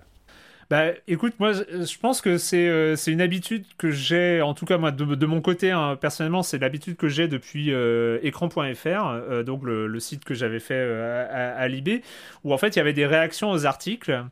Et moi je participais, en fait le, truc c'est que je me suis rendu compte, parce qu'il y, avait les, y avait des réactions aux articles à l'époque dans, dans Libération. Euh, mais je me rendais compte que, bah, évidemment, les réactions aux articles dans Libération, c'est aussi sur des sujets plus politiques et plus tout ça. Donc, euh, il y avait évidemment beaucoup plus d'agressivité, mais que les journalistes n'y mettaient jamais les pieds, voire refusaient. Euh, souvent à juste titre, hein, parce que tu, voilà, si tu fais des papiers plus politiques et tout ça, c'est vrai que tu as beaucoup d'animosité des fois, mais en, tout cas, les, les journalistes n'intervenaient pas. Mais en même temps, j'avais l'impression que c'était aussi le truc qui se mordait la queue, c'est que moins les journalistes intervenaient, plus les gens avaient l'impression d'être dans un endroit un peu déconnecté de la production qu'ils commentaient. Et donc, plus ils se permettaient, enfin, de, de, de, de, de, réagir de manière virulente ou de, de réagir sans avoir l'impression de parler à quelqu'un, entre guillemets. C'est-à-dire de crier euh, devant une falaise et de crier leur, leur, une réaction un peu, euh, un peu virulente, mais sans avoir l'impression de communiquer. Et j'avais l'impression que dans Séance en Joue ou dans, dans écran.fr, même si ça nous arrivait d'aborder de, des sujets euh, peut-être polémiques et tout ça, vu qu'on était là, en fait, les réactions, c'était une discussion c'était pas euh, bah, euh, crier votre euh, votre réaction de toute façon tout le monde s'en fout voilà à balancer. Et nous vu qu'on réagissait tout le temps dans les dans les commentaires des, des articles en fait c'était pas que des réactions c'était aussi une discussion avec les gens qui avaient écrit l'article. Et en fait on avait beaucoup moins de problèmes de modération. Et je pense que c'est une habitude que bah, moi ça a été naturel mais je pense que ça vient aussi de là. C'est aussi on crée des trucs ensemble. Enfin voilà moi ça sert à rien de créer un Discord si on participe pas du tout quoi truc traditionnel des réseaux sociaux, c'est toujours pareil. L'anonymat, on est plus virulent, puis qu'on se retrouve devant la personne, hmm. et eh ben en fin de compte, la dynamique est, voilà est différente et on lui dit, on, parle pas pareil quand on est devant la personne et quand on est devant euh, un feed, un, feed de Twitter ou autre. Et euh, c'est vraiment ce même effet dont tu parles. Les gens sont en face de. Après, c'est marrant de voir que le truc a sa propre vie, quoi, vraiment. Oui, c'est ça. Moi, je lurk plus que je, n'interviens euh, sur le, sur le Discord à chaque fois. Et euh, j'adore, en fait, regarder. Euh, bah, déjà, d'une part, les réactions sur les épisodes, forcément, parce que c'est toujours agréable d'avoir des mm. retours. Mais oui, tous les mini-jeux qui sont organisés, les discussions diverses, vraiment, c'est très chouette à, observer de loin. C'est clair. Et, et, quand même, c'était un aussi, on a passé, on est arrivé aux 400 abonnés de, de, soutien, mais on a arrivé ces derniers jours aux 2000 membres après l'émission dernière, hein, c'était ça date d'il y a quelques jours, on vient de dépasser les 2000, euh, les 2000 personnes inscrites sur euh, le Discord de Séance en Joue. Donc cette, euh, cette saison se finit réellement en feu d'artifice en termes en termes symboliques. en termes de stats, c'est assez fou quand même parce que c'est 2000 membres, plus de 2000 membres. Hein, je peux aller, je, tiens, allez, j'allais voir en, en, en, direct à, à combien À combien on est Aujourd'hui, on est à 2050, donc euh, ça, ça, a pas mal augmenté. 2051. 2051. Entre temps, dis donc. Après, y a, y a, on a deux bots dans... inscrits dans oui, bah, ils comptent aussi les bots. Ils, comptent aussi. Il faut pas, faut pas faire. Ils ont un cœur. Hein. C'est l'avenir. C'est eux, c'est l'avenir, c'est ça. Moi, je pense surtout à Je suis un robot qui est vraiment sympa en plus, euh, honnêtement. Euh... Bon, et puis une pensée pour un, Craig, bon bot, bien sûr, qui est là, euh, qui est là à chacun des enregistrements, qui reste parfois ah bah... 4 heures après la fin de l'émission. Respect, respect pour les vétérans parce que ouais, Craig, tu sens qu'il sucre un peu les fraises, mais bon, c'est c'est quelque chose de normal. Faut peut-être expliquer qui est Craig quand même. Non mais Craig c'est notre robot, c'est le, robot qui permet d'enregistrer l'émission, enfin en tout cas de faire un backup de l'enregistrement de l'émission et euh, qui est super en fait. C'est mais c'est un projet, euh, c'est un projet open source et euh, enfin vraiment c'est assez, assez incroyable. Qui pointe vers nous un regard accusateur depuis bah, depuis des mois et des mois. Il nous regarde. et sachant que sur le Discord, avec les 2000 personnes, 2051 maintenant, c'est quand même plus de 6000 messages par semaine qui sont échangés. C'est euh, voilà, il y a, des gens qui parlent du fait qu'ils courent, il y a des gens qui parlent du fait qu'ils cuisinent, qu'ils jardinent. Enfin voilà, il y a, des, discussions surtout. Il y a même évidemment notre notre ami, euh, je ne suis pas un robot et puis je ne sais plus avec qui. Il a il y a un salon qui s'appelle Discussion en cours euh, qui est super important parce que ça permet de, de voir quelles discussions sont actives sur, euh, sur le Discord. Ça permet de faire le boulot que Discord ne fait pas. C'est ça. Mais ouais, non, mais ça, ça crée... Il y a des fonctionnalités sur le Discord de Silence on Joue qui euh, sont, pas, sont, sont pas ailleurs et, et voilà, c'est assez exceptionnel. donc voilà, grand, gros, gros truc. Il y a quelque chose je l'ai évidemment évoqué euh, avec le Discord, je crois que c'est quelques, quelques semaines, une ou deux semaines plus tard. Euh, il y a l'abonnement donc à Libération en soutien à Silence on Joue qui a été, euh, moi je vous ai, je l'ai dit plusieurs fois, enfin dans mes estimations, j'estimais parce que c'est vrai que c'est, pas enfin c'est quelque chose qui est arrivé là. Euh, c'était pas forcément une demande de, de, de l'audience de Silence on joue euh, d'avoir ça. Et en fait vous avez vraiment répondu présent. Moi je me disais bon c'est vrai qu'on on demande ça euh, on va peut-être arriver à une centaine d'abonnements. Et ce serait super. Enfin vraiment c'était c'était cool. Et en fait la centaine d'abonnements ça on, est, on y est arrivé en 10 jours. Alors que je me disais bah, en quelques mois on y arrivera peut-être. Et, et c'est vrai qu'arriver à 400 aujourd'hui c'est assez incroyable euh, fin 2013, il y a eu quand même le truc un peu, euh, un peu euh, pris en une décision pris aussi un peu à la dernière minute, mais où l'équipe de modération a été ultra présente et tout ça. C'est les Silences d'Or 2021, cet enregistrement public à la fin de l'année. Je crois qu'on a enregistré le 30 décembre, quelque chose dans le genre. Enfin, c'était un peu n'importe quoi. même. Je me souviens que je suis descendu du train euh, de la famille, je suis arrivé, salut tout le monde Ah mais t'es arrivé après l'enregistrement, il y avait encore des discussions. Ouais, je suis arrivé pour l'after, je suis arrivé pour l'after, je me rappelle. Il y a eu une after, enfin bon, ah, j'ai fait ça aussi. Oui, oui. Une after anticipée pour demain aussi, c'est-à-dire que si demain vous arrivez un peu plus tard, 2-3 heures, euh, après le début de l'enregistrement, il y aura forcément encore des gens dans la grande salle, peut-être euh, jusqu'au bout de la nuit. Ah, Who knows? Who knows? Mais en tout cas, énorme. Enfin, le, truc qui était fou, c'est que ça s'est super bien passé. Enfin, j'espère. Peut-être demain, ça va, ça va être une catastrophe, mais il euh, n'y a pas de raison. Hein, c'est, euh, mais, euh, mais voilà, ça s'est super bien passé. ça a bien marché. Enfin, voilà. Vraiment, vraiment. Un raid d'alliance. Ouais. Mon Dieu. Euh, et puis évidemment, bah, l'éléphant au milieu de la pièce, comme tu disais, euh, comme tu disais Patrick, euh, cette 500e, qui a été pour moi personnellement, en tout cas, un peu une épreuve physique et psychologique à plein de niveaux. Enfin, rien que le fait de, de faire ça en, en, plein pic de pandémie, moi, ça a été un stress. Du coup, en fait, quand j'ai eu le Covid dix jours avant, ben, j'ai dit c'est bon. ouais. Non mais c'est ça. Je me rappelle qu'on on avait, je me rappelle dans les coulisses, on avait un énorme stress sur. J'étais soulagé parce qu'en en fait il y avait ce truc qui est. Tu avais 10 jours pour, pour, passer le cap quoi. Ouais, qui est si j'ai le Covid, euh, il y a ce machin qui m'a demandé un poil de préparation quand même. Euh, qui euh, qui va être qui va tomber à l'eau quoi parce que ou alors non en fait tu serais pas tombé à l'eau je t'aurais donné le micro Patrick. Je sais pas si t'es au courant t'étais mon plan B. J'y pensais je me disais non mais bah, bah, s'il faut ah bah, oui, mais, je me rappelle qu'on avait beaucoup de stress moi je ne sortais plus de chez moi pendant euh, la semaine avant vraiment on s'est mis dans une bulle on se disait il faut pas le choper il faut pas qu'on même dix jours avant c'est vrai qu'on avait vraiment ce stress de dire s'il y en a un de nous qui qui le chope ça va être compliqué quoi parce que Et en tout cas, enfin voilà, le, truc, Frédéric Rénal qui répond présent, enfin les, les, gens qui répondent présent aussi, parce qu'on était un dimanche soir en plein pic de pandémie. Euh, avec le masque, avec tout ce qu'il y a, avec, euh, eh ben on se retrouvait avec 300 personnes dans le public euh, au Forum des Images à Paris, avec des gens qui viennent de Toulouse, avec d'autres qui viennent de Lille, avec, enfin c'est avec une personne qui vient de Tel Aviv, faut pas l'oublier. C'était quand même, quand même fou. moi j'ai des souvenirs pour longtemps de, de, de, de, cet événement. Euh, voilà, je peux pas. Enfin voilà, il y, a tellement de choses à revenir. On va pas revenir. On, l'a déjà fait euh, dans l'émission d'après, mais euh, on va pas, on va pas se répéter. et puis voilà, juste pour terminer, pour pas passer non plus des heures à, s'auto-congratuler, mais en termes de chiffres, quand même, c'est pratiquement plus 25% d'audience sur l'intégralité de la saison je suis pas un fan euh, des, des, audiences, mais en même temps, c'est des indicateurs qui sont, euh, qui sont aussi euh, précieux si, si on les regarde comme il faut. on est passé, on va dire, on est passé en moyenne de 40 000 téléchargements par mois à plus de 50 000. Donc, ça fait quand même mine de rien une, une belle progression, une belle progression dans la saison avec des pics. T'auras ta prime, Erwan. Pas besoin, de donner les chiffres comme ça, t'auras ta prime, t'es caté.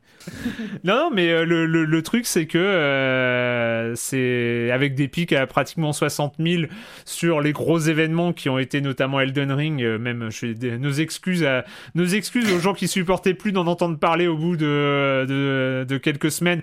Je les comprends, parce que c'est vrai que quand on passe à côté, enfin, quand, quand il y a quelque chose qui nous intéresse pas, voir qu'il y a une sorte de méga buzz localisation comme ça, bah c'est pénible. Mais bon, voilà. Il y a aussi que au moment où et à la première émission et à l'émission d'entretien qu'on a fait euh, avec euh, Exerve, Mathieu Triclot et euh, et, donc Thomas Attenburger. donc voilà. Et cette émission a aussi énormément fonctionné.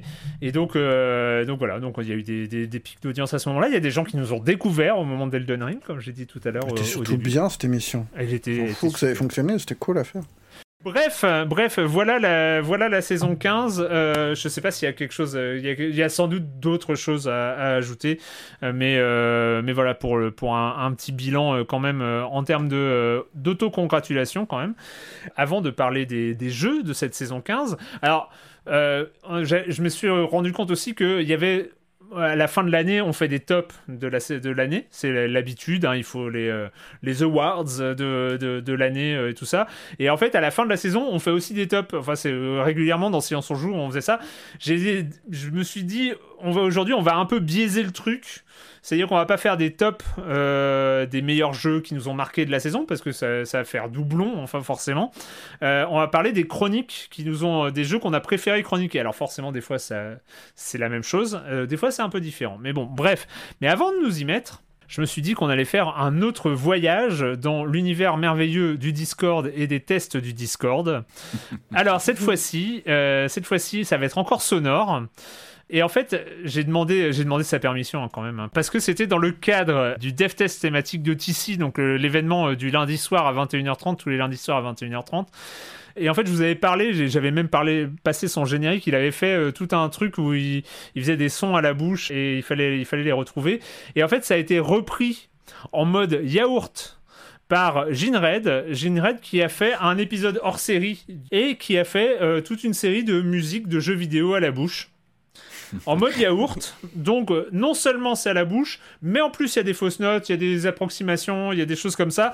Enfin, bref, c'est c'est fait, c'est homemade, mais c'est formidable, c'est exceptionnel. Et donc, en fait, voilà, il, a, il en a fait, euh, je crois qu'il en a fait une quinzaine. je, vous en ai, je vous en ai pas sélectionné autant parce que ça allait prendre, ça allait prendre évidemment beaucoup de temps. Donc, nous allons passer au premier. Donc, allez-y, bon courage parce que moi, je dois vous avouer, j'en ai trouvé un. ok, bon. ah, moi, je mise énormément sur Corentin, vu la vitesse à laquelle il a trouvé. Euh.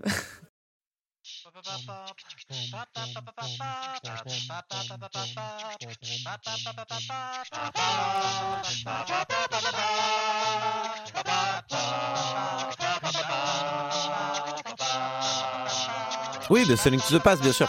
Ah.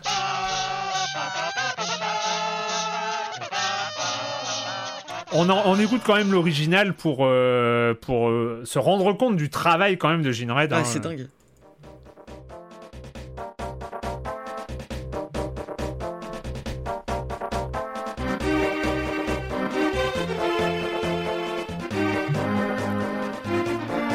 Voilà.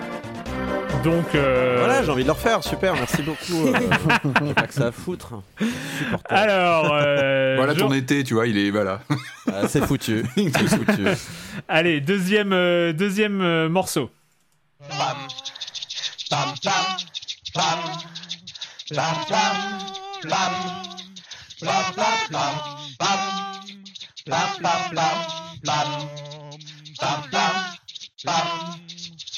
là. Alors, c'est un jeu français. C'est un jeu français. euh, parce que je vois que ça. Ça, Ça bloque. Ça ouais, bloque à fond. ça bloque à fond. Euh, c'est un jeu français où il y a des fois des bruits euh, de dans les dans les morceaux. Il y a des fois des bruits de voix. euh, il y a des fois des instruments. euh, Rayman Origins, Rayman Legends. ouais. Rayman Legends, oui, bien sûr. Oh, quel c'est talent. ça. Et oui, oui, oui. On écoute le morceau original. Ouh là là. composé par euh, Billy Martin et Christophe Herral, évidemment. Euh, J'ai pas noté, euh, c'est le, le- bouche. le premier A Link to Ouais, the Past, c'était euh, Koji Kondo. hein, le, le- Donc euh, quatrième, euh, quatrième morceau, troisième morceau, pardon. Ça m'éclate. Oui, c'est Tomb Raider. Bravo Non mais oh, C'est incroyable. Warrior, quoi. Tomb Raider, euh, effectivement, Tomb Raider euh, composé par Nathan McCree. Euh, on écoute quand même euh, l'original pour se rendre compte du talent qu'il y a derrière, euh, derrière cette revisite.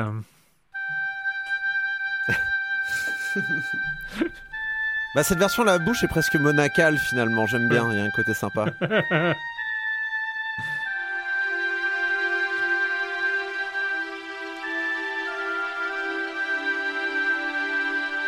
Alors, euh, question, suivante. On avance un petit peu. hein. Alors, je vous rappelle, hein, vous, pouvez retrouver, tout ce test. hein. c'est dans la file de discussion des archives du dev test de TC. Donc, euh, il y, a, tout. Les, réponses sont cachées, donc vous pouvez, euh, refaire, refaire le jeu vous-même. Attention, suivant.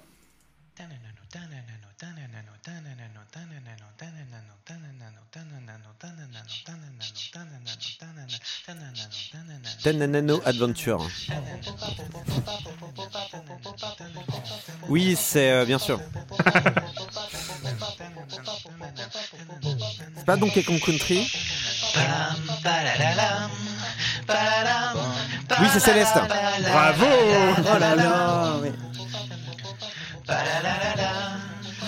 Disais que je connaissais ce truc-là. Bon, celle-là, eh, franchement, je m'attendais pas à ce que tu, tu trouves autant, euh, Corentin, mais euh, celle-là, c'était un peu pour toi. hein, mais euh, Ouais, on j'avoue. écoute. Lena Ren, énorme. Oui, il y a le morceau de Lena Ren. Lena Ren qu'on retrouve dans tous les bons coups en ce moment, hein, de Deltarune à. euh, J'ai oublié le nom de, de l'autre jeu auquel elle a beaucoup participé aussi, mais.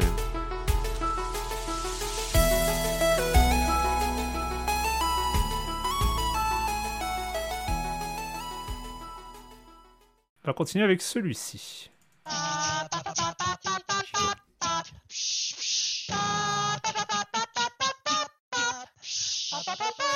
Je sais, c'est dur. hein.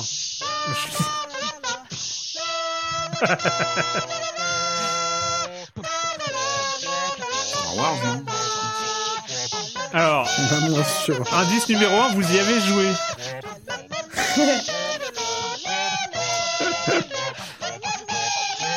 Indice numéro 2, vous avez peut-être joué à l'original, hein. vous avez peut-être joué au remake.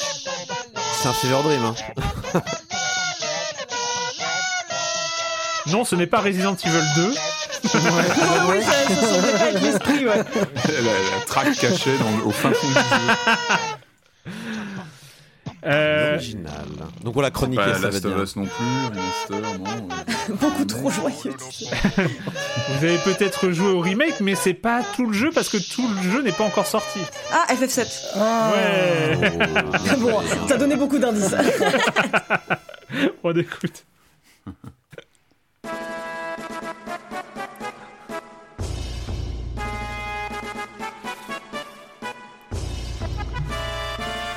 Euh, composé par Nobuo Uematsu.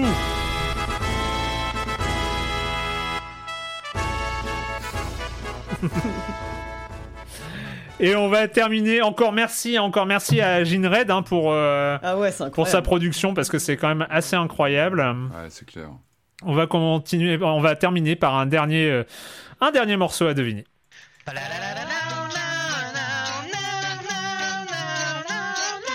J'adore.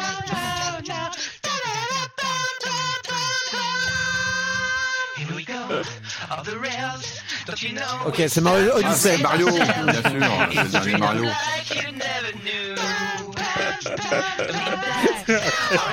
J'adore cette prod. La joie de vivre dans, euh, dans, le, dans le morceau. Je sais pas, il me, il me met le smile quand je réécoute euh, l'original, donc évidemment.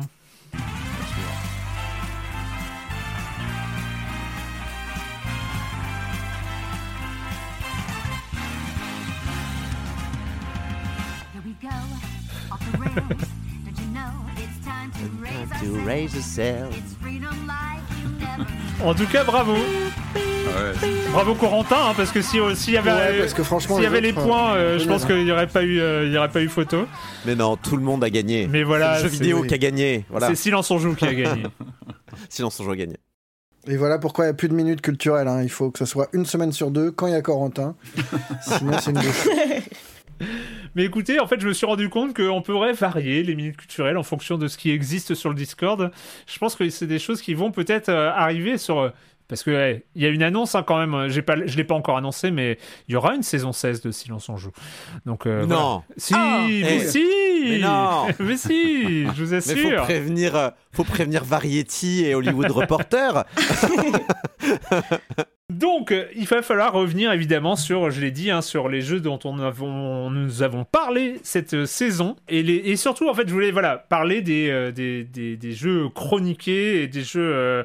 des chroniques plutôt que des jeux. Alors, évidemment, il y a parmi ces chroniques qu'on a bien aimées, il y a évidemment les jeux qu'on a bien aimés. Il y a les jeux qui se retrouveront probablement dans le top euh, 2022. Hein. Et d'ailleurs, j'ai envie, parce qu'on va l'évacuer aussi, lui. C'est un peu comme la 500e dans le bilan de la saison 15 aussi en son joue.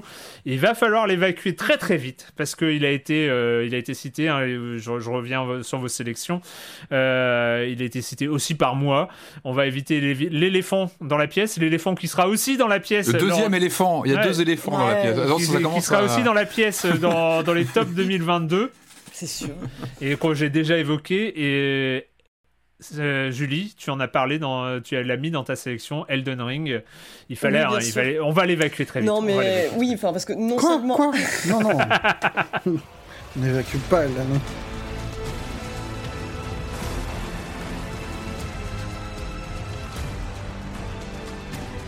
Thy kind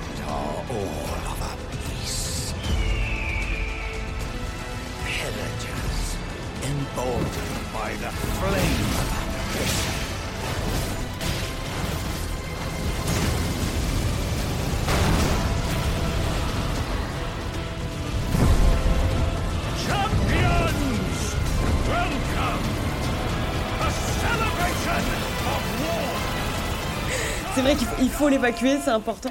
Non, mais disons qu'en fait, euh, au-delà de la première chronique qu'on a faite, qui était euh, pour moi ultra chouette, enfin, c'était super chouette de vous écouter parce qu'il y avait vraiment ce côté où on a tous eu une aventure différente, on a tous eu une manière différente d'accéder euh, à certaines zones du jeu et c'est vraiment euh, ultra enrichissant, je trouve, euh, de, euh, de discuter de son expérience Elden Ring avec d'autres personnes, de regarder même Mm. euh, sur euh, tous les forums d'entraide. Enfin, de, je, moi, je trouvais ça génial, vraiment. Et je crois que ce que j'ai encore plus aimé, c'est au-delà de la chronique officielle, tous les moments. Et désolé encore pour les personnes qui en avaient marre, mais tous les moments, on est revenu dessus en se disant voilà, on ne parlera pas d'Elden Ring. Et là, paf, c'est parti pour 5 minutes de quelqu'un qui nous raconte comment il a vu un nouveau mausolée ou une nouvelle zone. Et honnêtement, euh, c'est, euh, j'ai, j'ai, j'ai adoré. Marius. digresser sur Elden Ring. Ouais, c'est pas mal. C'est un jeu qui est pas mal, franchement. Intéressant. Sympatoche. Non, c'était non, c'est super. Enfin, moi, je l'avais pas vu venir et j'ai l'impression, voilà, d'avoir passé ma saison avec Elden Ring. Enfin, depuis depuis le début de l'année, euh, je suis là-dessus. Je le lâche pas. J'ai essayé de le lâcher un petit peu et puis en fait, j'ai relancé d'autres builds. Euh, et puis même au-delà de ça, enfin, d'un point de vue vraiment personnel, pour moi, ça a été une révélation. C'est le fameux déclic sur euh, sur les jeux From. Et ça m'a conduit à faire euh, Bloodborne. euh, À le finir, Bloodborne. Ouais, ouais, mais c'est génial. Ah, Là-dessus, tu vois, moi j'ai essayé pareil euh, de me faire un sevrage Elden Ring en me lançant un autre From.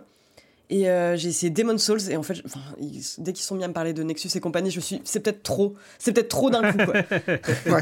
Je, je suis pas sûr que ça soit le, bien, le je trouve plus facile. euh. d'avoir enchaîné. euh.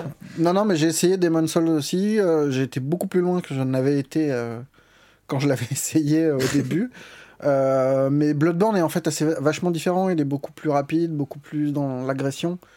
Et euh, c'est ce qui est marrant avec Elden Ring, c'est que tu, tu, enfin, t'avais un truc, t'as un truc de facilité qui n'est pas lié à la facilité du jeu, mais à la façon de circuler dans le truc. Mm. Et je retrouvais davantage ça dans Bloodborne, alors qu'il est très fermé et très clos, hein, mais, mais dans, dans, le, dans, le- dans la vivacité du jeu, qu'il n'y a pas dans les autres. Mais euh, non, ouais, moi c'était vraiment une, euh, une épiphanie, quoi. Et puis, euh, et puis j'ai adoré cette émission spéciale, que je trouvais vraiment passionnante à faire. Ouais. Et, euh, et, et ouais, pour moi c'est vraiment euh, Moi, moi aussi, je l'ai mis. dingue. pour le coup, je l'ai mis aussi dans ma liste, mais parce que j'ai un peu sélectionné les jeux où je me suis demandé est-ce que j'y aurais vraiment joué s'il n'y avait pas eu Silence on joue? Et Elden Ring, je sais que j'étais un peu de, de- j'avais un peu de défiance avant de le lancer parce que je voyais cette espèce de de raz-de-marée euh, de euh, euh, d'agéographie, de, de, de gens qui euh, ah c'est le meilleur jeu et tout ça et ça déjà ça m'énervait un petit. Enfin tu vois j'étais là non mais euh, de toute façon j'ai pas tombé, j'ai pas être pareil que les autres et tout ça. on se on se croit souvent plus exceptionnel qu'on est. En tout cas, moi, je suis régulièrement remis, euh, remis à terre. Non, mais le, le- truc, c'est... euh, voilà, je suis vraiment tombé dedans. euh, J'ai continué à y jouer après qu'on en ait parlé dans... je l'ai fini après qu'on en ait parlé dans, dans, Silence on joue. Et c'est vrai que, voilà, il y a un truc... Il y, a, y a un truc qui captive, enfin qui, qui vraiment euh, euh, pen- pendant que tu joues, tu, enfin en tout cas dans le premier run, euh, c'était c'était un truc hyper important dans ma vie quoi. Il fallait que il fallait que j'y retourne jusqu'à ce que jusqu'à ce que je le finisse quoi. Et Et puis c'est un jeu qui pousse à parler aussi. Enfin, Ouais, c'est ça, ça, qui est. c'est ce qui le rend assez fascinant. Enfin, moi, je, je- moi, j'en avais parlé. Enfin, j'y ai joué pas mal pour euh, la- l'émission classique, on va dire. où On l'a, on l'a traité en, en chronique. Après, j'ai arrêté d'y jouer. Je me suis pas investi autant que vous sur la durée. Peut-être que je le reprendrai cet été si je peux, parce que ça, ça m'a donné envie. En dehors de ça, je trouve qu'il, moi, il m'a, il m'a rappelé ce, ce goût particulier qu'on peut, un rapport un petit peu singulier avec le jeu vidéo qu'on nous raconte. C'est-à-dire que le jeu vidéo, ce sont des expériences. Et, et moi, ça m'a ramené à vous écouter souvent en parler euh, au lieu de m'éco... Ça m'a pas écœuré, au contraire. Je trouve que c'est, c'est- cette narration autour d'un jeu vidéo, chacun qui, qui, a, qui, qui explique son expérience, qui, qui, qui raconte son, sa façon de jouer, je trouve que ça, ça donne une consistance et surtout ça, ça, libère complètement l'imagination en fait. C'est un jeu qui existe même en dehors de la partie qu'on est en train de faire. Le fait même d'en parler, de vous entendre en parler, euh, euh, moi je trouve que c'est un objet fascinant pour ça. C'est- C'est-à-dire que ça m'a rappelé bah, certains rapports aux jeux vidéo quand euh, dans les cours de récré on pouvait nous parler d'un- jeu qui vient de sortir quand on n'a pas encore accès à un jeu et on en entend parler. Et là on a une image qui peut se construire d'un titre. Et, j'ai l'impression que ce, ce, ce Elden Ring, il a une fascination, une capacité comme ça à construire des mythes un peu dans les, dans les parties des autres. Euh, Il y avait un peu ça aussi dans Breath of the Wild. hein. C'est pour ça que beaucoup de, de- bah, on a souvent fait le parallèle avec sur le côté tellement malléable de l'aventure en monde ouvert avec euh, des un jeu assez flexible en termes d'appréhension par le joueur. Chacun crée vraiment son expérience propre et on peut se réunir autour d'une table et en parler. Chacun va avoir vraiment voilà une expérience tout à fait euh, singulière. Et finalement, on parle de quoi? On parle de soi quand on parle de son expérience de jeu. C'est comment je l'ai abordé, comment euh, Ouais. j'ai- combattu l'adversité, la difficulté. Enfin, ça, c'est tout, toute la recette From Software. En tout cas, pour dire, moi, j'ai pas tant joué que ça. Par contre, je trouve que c'est un objet euh, vidéoludique fascinant à écouter. Hmm. Euh, je me demande même si je vais y rejouer parce que j'ai- tellement des images de vos parties que vous avez expliquées, euh, notamment pendant l'émission principale, l'émission dédiée, mais je trouve que c'est un objet fascinant dans l'imaginaire qu'on peut avoir à écouter les parties des autres. Et c'est quand même assez particulier. Et puis, euh, il y avait, il y avait aussi cette, euh, cette impression qui est assez rare aussi d'avoir, euh, de, de, de, se rendre compte et d'être persuadé au moment où on en parle qu'on a affaire à une sorte de je sais pas, j'allais dire game changer, mais euh, c'est euh, mm. c'est peut-être le mauvais terme ou mal utilisé, mais euh, un, un, truc qui va, va, faire bouger bouger quelque chose comme et c'est rare, c'est GTA 4, c'est c'est Breath of the Wild, c'est peut-être le premier Red Dead Redemption, peut-être enfin GTA 3 GTA 3 à l'époque, hein, GTA 3 avait fait ça aussi à son époque quand il était arrivé, il avait aussi imposé Oui, mais on s'en fout parce que Silence en Joue n'existait pas, donc c'est les, les jeux d'avant, euh, c'est. Hein, on va pas non plus. On les a oubliés, évidemment. voilà, c'est ça. Enfin bref. C'est la préhistoire. C'est avant qu'on commence à enregistrer les choses. C'est un peu les... Silence on joue, c'est un peu l'écriture du jeu vidéo finalement. Exactement. Merci. N'importe quoi le mec. Hein, c'est les, les, les, chevilles euh, qui, qui, ont atteint le, le, cou là, c'est vraiment immense. euh, alors un, un, plus petit éléphant, un plus petit ou, ou, une souris. Ou, il y a une famille d'éléphants en fait. Hein, non mais hein, parce que là il faut, faut parler des, faut parler faut parler des jeux. Euh, voilà on, parle là de l'éléphant, c'était un peu l'incontournable. Mais là, plus un jeu dans la catégorie dont parlait Jérémy tout à l'heure, euh, qui est euh, euh, les petits jeux dont on dit du mal. je pense qu'il va falloir qu'on parle de ce jeu dont on dit, on a pas forcément dit du bien. Can you trust your own mind? You can't get out of bed because of vertigo. You asked for it. He's blocking out a certain memory, one he doesn't want to remember. Something too painful. Et vous l'avez reconnu, il s'agit bien sûr de Vertigo, parce qu'il faut, il faut en revenir. aïe aïe aïe il faut y revenir. on attaque direct, on attaque direct. Ah bah attends, moi je. Ah mais c'est dur après. Pas quel jeu vous parlez moi. Julie, euh, encore toi, tu l'as mis, euh, Encore moi, oui, bien sûr, je l'ai mis et euh, bah, je vais en profiter pour faire une espèce de petit point coulisses. C'est qu'on interagit pas mal entre chaque enregistrement sur le, Slack, enfin sur un Slack dédié à Silence on joue. Et je me suis rendu compte en fait que la plupart du temps, on va parler un peu de nos ressentis sur un jeu rapidement au détour d'une phrase. Vertigo, le Slack est devenu une cellule de soutien psychologique pendant plusieurs jours. Et euh, honnêtement, bon, bah oui, c'était, très rigolo de voir euh, les raisons pour lesquelles euh, chacun ou chacune passait un moment parfois compliqué. mais, j'étais mort de rire, en fait, j'étais mort de rire en, lisant le, le, ressenti de chacun sur le jeu. Et, le truc, c'est que moi, j'avais même pas à le chroniquer pour Silence on joue mais vous vous entendre, bah, j'avais un peu l'effet euh, l'effet Marius quoi. C'est parfois t'es content de pas avoir à le faire quoi.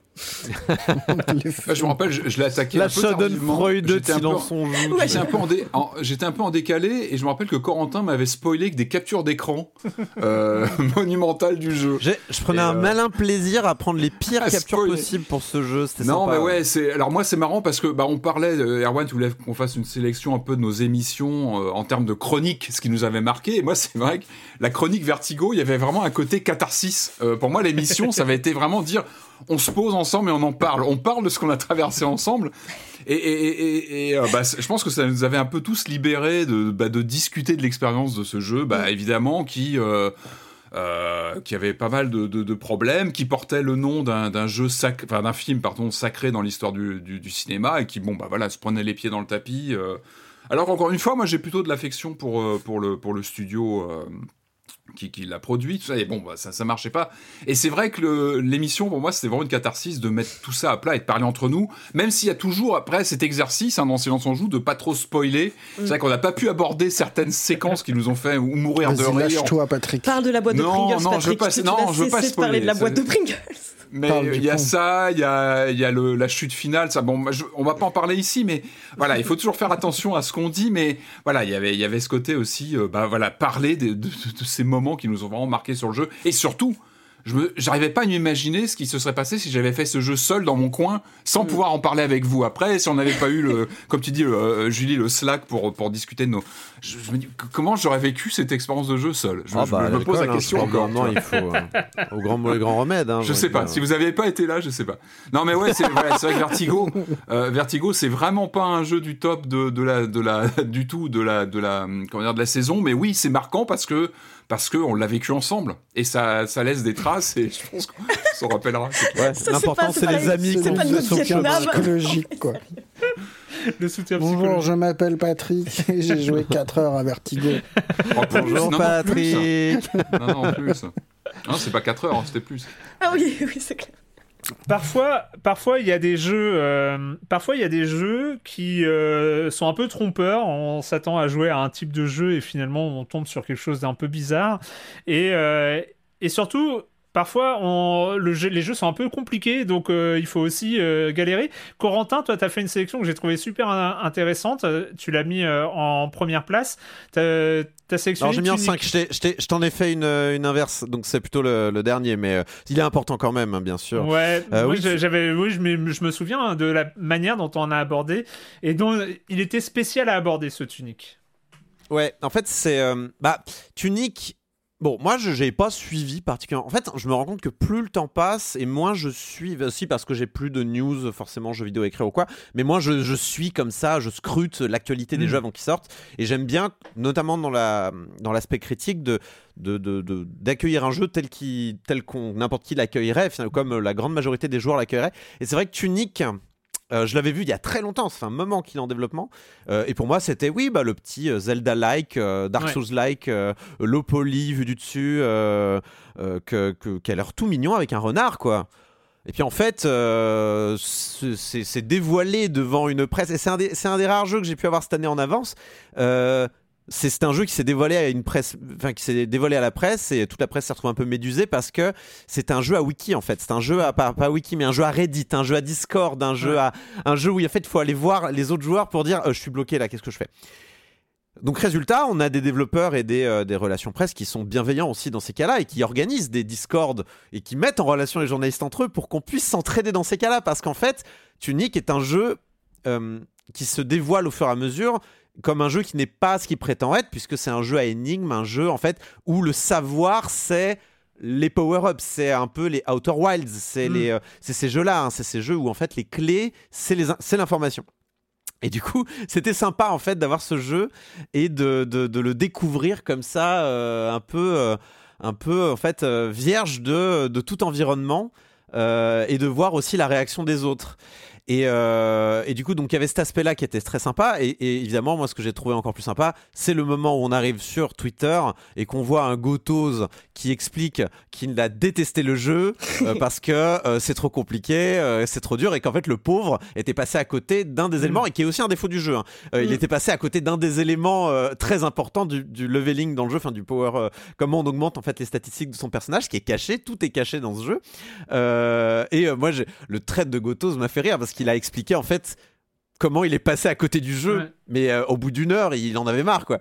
Euh, et en fait, c'était un des défauts qu'on en discutait hein, sur le Slack, euh, notamment avec Julie qui était aussi passée à côté. Alors peut-être Oui, sur des, aspects un peu gé- géographiques, géométriques un petit peu du jeu où tu pouvais passer à côté d'un escalier. euh, C'est ça. Non, mais disons qu'il y a ce côté. Enfin, parfois, euh, bon, c'est super chouette hein, d'avoir les jeux en avance, euh, etc.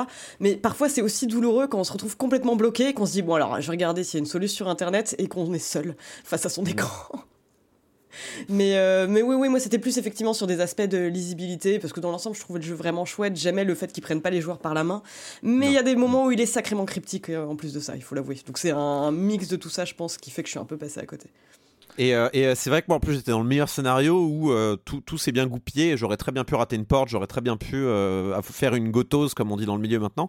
Mais du coup, euh, c'est vrai que c'était euh, euh, gotose, il y a pas de souci. Tu, tu es un excellent journaliste et je le sais. Et ça le fait rire aussi, je pense. D'ailleurs, j'en ai parlé avec les RP de Tunic il y a pas longtemps et ça les avait bien fait rire aussi euh, de, de voir cette, ce malentendu sur ce pauvre Tunic. Mais c'est vrai que le, le fait d'être dans la meilleure timeline entre guillemets, la- le meilleur scénario où tout marche. euh, c'est aussi un, c'est aussi euh, très plaisant quoi. Il y a, il y a- il y a un côté, euh, il y a un côté où les jeux qui te font croire que t'es intelligent alors qu'en vrai ils sont juste très bien designés. c'est, euh, c'est, vraiment, c'est vraiment bien quoi. Donc voilà, c'était une expérience un peu étonnante et je pense que c'est pas, bon, je, je savoure un peu ma chance de, de pouvoir savourer ces jeux un peu sans, sans, ouais, sans environnement extérieur. Je veux dire, une des chances de ce métier aussi, c'est de pouvoir tester les jeux ad hoc Mm. parfois. Et euh, Ouais. du coup, euh, c'est euh, avec Tunic, c'est d'autant plus étonnant, quoi. Alors c'est vrai que par exemple, tu prends un Outer Wilds aujourd'hui, c'est difficile. D'être complètement ad hoc euh, sur un Outer Wilds où tout le monde te fait Ah, tu vas voir c'est un jeu formidable clin d'œil clin d'œil Euh, surtout euh, pense bien à regarder euh, les objets quantiques clin d'œil enfin tu vois il y, a- il y a des trucs comme Mm. ça où les gens en fait essayent de te préserver du spoil mais du coup essayent quand même de t'orienter pour te donner envie sur Ouais. l'équilibre un peu compliqué l'exemple qu'on a l'exemple le plus récent que j'ai là c'est euh, bah, sur le le com enfin sur le commentaire du- de la dernière émission quelqu'un qui demande ce que ça vaut Doki Doki Literature Club Oui, très compliqué ouais, de se prononcer. Doki Do- expliquer Doki Doki Literature Club, c'est déflorer Doki Doki Literature Mm, mm. Club. Et du coup, euh, bah, il faut trouver le bon équilibre entre euh, le spoil et euh, donner envie de Tu l'as très bien jouer fait. quand même. Quoi. Tu l'as très bien fait dans les commentaires. On enchaîne, on enchaîne avec Marius. Toi, cette saison, tu t'es découvert. Enfin, je sais pas si tu l'as découvert ou tu le savais déjà, une sorte de passion pour les espaces orbitaux. Enfin, pour être pour être dans l'espace justement, là, pour voyager, Oui, non, mais tout ça, moi, dans les planètes. euh, spatial. euh, Mais, mais écoute, euh, non, mais oui, forcément, tu demandes qu'est-ce qu'on a aimé chroniquer. Bah, les petits trucs qu'on qu'on n'a pas vu venir et qui sont super, c'est, c'est, ça fait partie des, des petits plaisirs. Donc, dans le lot, il y a forcément Exo One et il y a forcément Art Space Shipbreaker. Effectivement, les deux sont liés par une certaine idée de, de la pesanteur. Mhm. Euh, C'est- Ah oui, c'est beau, c'est bien. mais, euh, mais ouais, non, c'était super. Euh, en fait, c'est ça qui est cool avec cette émission, c'est que il y a les gros morceaux que tu vois venir et après, Mm. t'es déçu, t'es pas déçu. C'est. C'est, c'est, c'est au petit bonheur la chance, mais ce qui est, ce qui est formidable, c'est quand tu lances un truc dont tu ne sais même pas si ça sera euh, l'objet d'une chronique, parce que ça peut être tout nul et, euh, et la plupart du temps, quand on les lance, euh, les trucs sont pas connus, il n'y a pas de papier. Alors, euh, Shipbreaker, pour le coup, je suis- on est arrivé assez tard. Ouais. Euh, C'était une, parce que, euh, enfin moi notamment, c'était parce qu'on avait parlé de Tin Can auparavant et euh, les, Ouais. les gens ils disaient ah bah je pensais que ça allait être euh, Art Space Shipbreaker. Et je vais what? Bon bah du coup on regarde et euh, non. Mais oui, non, mais c'est ces moments-là qui sont les plus cool. C'est quand t'es pris, euh, pris par surprise par un jeu et que et que t'es encore dans ton élan et dans ton enthousiasme euh, tout fou euh, et que qu'on te demande d'en parler. Ça, c'est toujours le meilleur moment. Parce qu'il y a aussi ce petit truc des fois où, où, où t'as un décalage entre le moment où tu t'excites pour un jeu et le moment où tu dois en parler ou écrire dessus et que t'as lancé déjà un Ouais. autre truc. Et ces petits trucs-là, souvent, ça, ça vient très vite. Du coup, ça débarque dans l'émission comme ça. euh, Moi, je me, se je- je, faufile me rappelle que que ça, s'est se fait très tôt. Ça s'est fait très tôt dans la saison pour moi. Un des souvenirs un peu pareil, moi, c'est The Forgotten City. euh, qui était euh, Ouais. première émission. Euh, ah bah tiens, on va faire un truc un peu euh, boucle temporelle parce que c'est un peu le, Ouais, le 12 gros sujet de, de début d'année. Et je vois ce machin qui est en plus qui datait de juillet. bon, forcément, c'est ça fait partie des jeux en- un peu en retard et tout ça. Et je l'ai lancé, mais vraiment juste simple curiosité, quoi. Enfin, ok, pourquoi pas. Et, euh, et là, j'ai été totalement scotché par, euh, par le scénario, par euh, un peu l'ambition qui était un peu folle de, de, ce machin et qui était très bien réalisé. Et du coup, ça faisait partie de ces, de ces trucs où toi-même, tu t'attends pas du tout à, ta propre réaction face, face au jeu, quoi. Avant de revenir sur les jeux vidéo, j'ai envie de, de toi te donner la parole, Jérémy, parce que on parle des jeux qu'on a bien aimé chroniquer, des jeux comme ça. Est-ce que c'est la même chose côté de jeux de société où euh, t'as des jeux auxquels tu joues et tu penses tout de suite ah tiens ça peut être marrant la manière dont je vais l'aborder dans, dans ma chronique. Alors, oui, toujours, il y a le contexte. euh, comme tu disais tout à l'heure, elles sont très souvent la fin des chroniques, elles sont pas du tout préparées, mais le début, elle l'est Mm. beaucoup, parce qu'en fait, euh, j'essaye, je réfléchis au contexte, toujours faire des, des connexions avec par- parfois même le jeu vidéo, ça arrivait récemment. Mm. Mais euh, mais il y a des jeux comme ça aussi euh, qui sont, euh, on va dire, qui, qui quand je les, quand j'y joue la première fois, je me dis mais mais voilà, trois minutes de chronique. Non, non, non. euh, J'hésite à t'envoyer un petit email en disant Erwan, cette semaine, est-ce que je peux me donner 10 minutes, s'il te plaît? Euh, C'est pas forcément des gros jeux. hein. D'ailleurs, j'ai parlé cette année d'un jeu qui s'appelle euh, QE, Quantitative Easing, Oui. dont j'ai parlé. Là, c'est et c'est un jeu, et j'y rejoue, mais tout le temps. Et euh, à chaque fois, je me dis, c'est dommage, j'aurais pu. La chronique, elle aurait été dix fois mieux si j'avais eu autant d'heures de vol dans ce jeu et que j'avais Ouais. compris. Voilà, c'est ce type de jeu où. euh, euh, ou, ou si tu fais pas n'importe quoi, t'as aucune chance de gagner. Et si tu te lâches, bon, t'as peut-être une chance de gagner. voilà, donc j'ai, c'est un jeu comme ça où j'ai, où j'ai, qui m'a vraiment marqué. Enfin voilà, donc c'est, ce, ce type de jeu comme ça qui, euh, euh, qui me fait regretter euh, quand j'y rejoue en me disant j'ai plein d'autres idées Ouais. euh, pour ajouter à la chronique. et Voilà, ouais. Ça arrive en jeu vidéo aussi. Hein. je sais pas, les, les, les trucs où euh, tu reviens dessus euh, et, et tu te dis. euh, On peut pas faire un hors-série. ouais, c'est ça. Et il y a d'au- il y a d'autres chroniques, toi, qui t'ont un peu, un peu marqué dans, dans cette saison? Côté jeu de société? Jeux de société, ben euh, ouais, alors je parlais de quantitative easing, euh, qui était vraiment celle que j'ai, euh, j'étais vraiment impatient de la faire. J'ai essayé de réfléchir comment est-ce que je fais vraiment passer le message euh, euh, du, de, que ce jeu est tellement fantastique, parce que pour moi c'est de très loin le, le meilleur jeu auquel j'ai joué cette saison. Euh, il sera évidemment dans le top, mais il sera aussi dans le top côté pourquoi ça, j'ai- le, fait que j'ai pris beaucoup de plaisir à, réfléchir comment j'allais structurer la chronique pour faire passer un peu le message.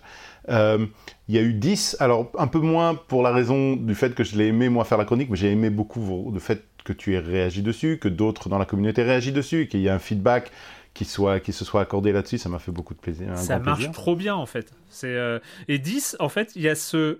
cette impression que ça aurait pu être un jeu à base de jeu de 52 cartes. Enfin, je sais pas comment le dire. C'est que ça aurait pu être un jeu classique.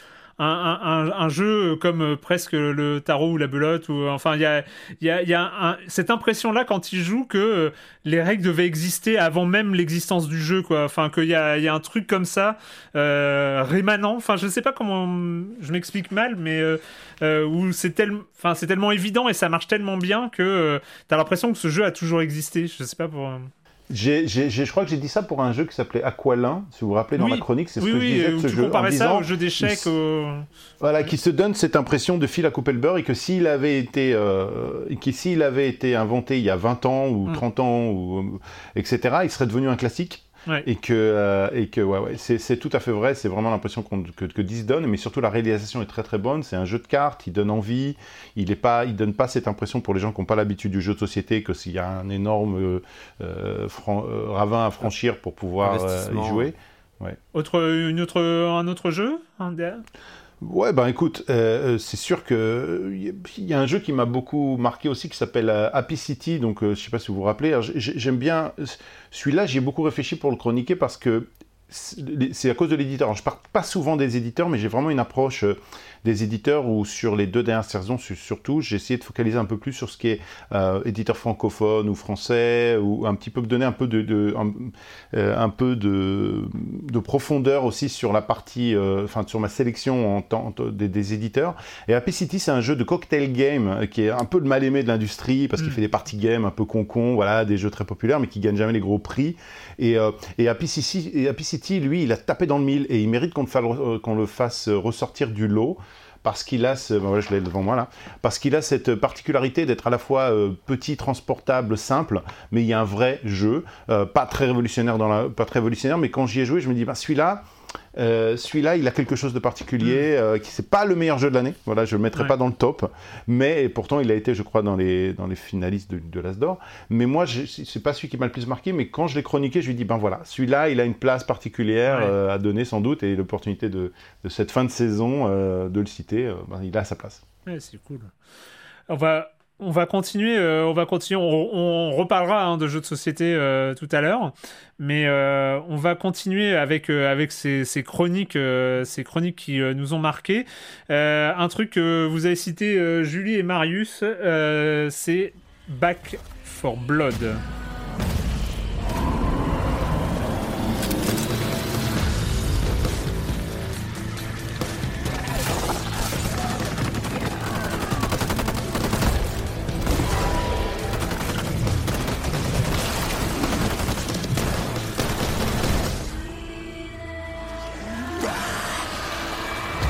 Back for Blood, qu'est-ce qui vous a marqué dans le fait de d'aborder ce jeu-là? Bah alors moi je regrette en fait de pas avoir pu jouer avec vous tous, Mm. mais j'ai quand même passé un, un très bon moment. J'ai quand même joué un peu avec Marius et un de mes, mes ex-collègues de Canard PC.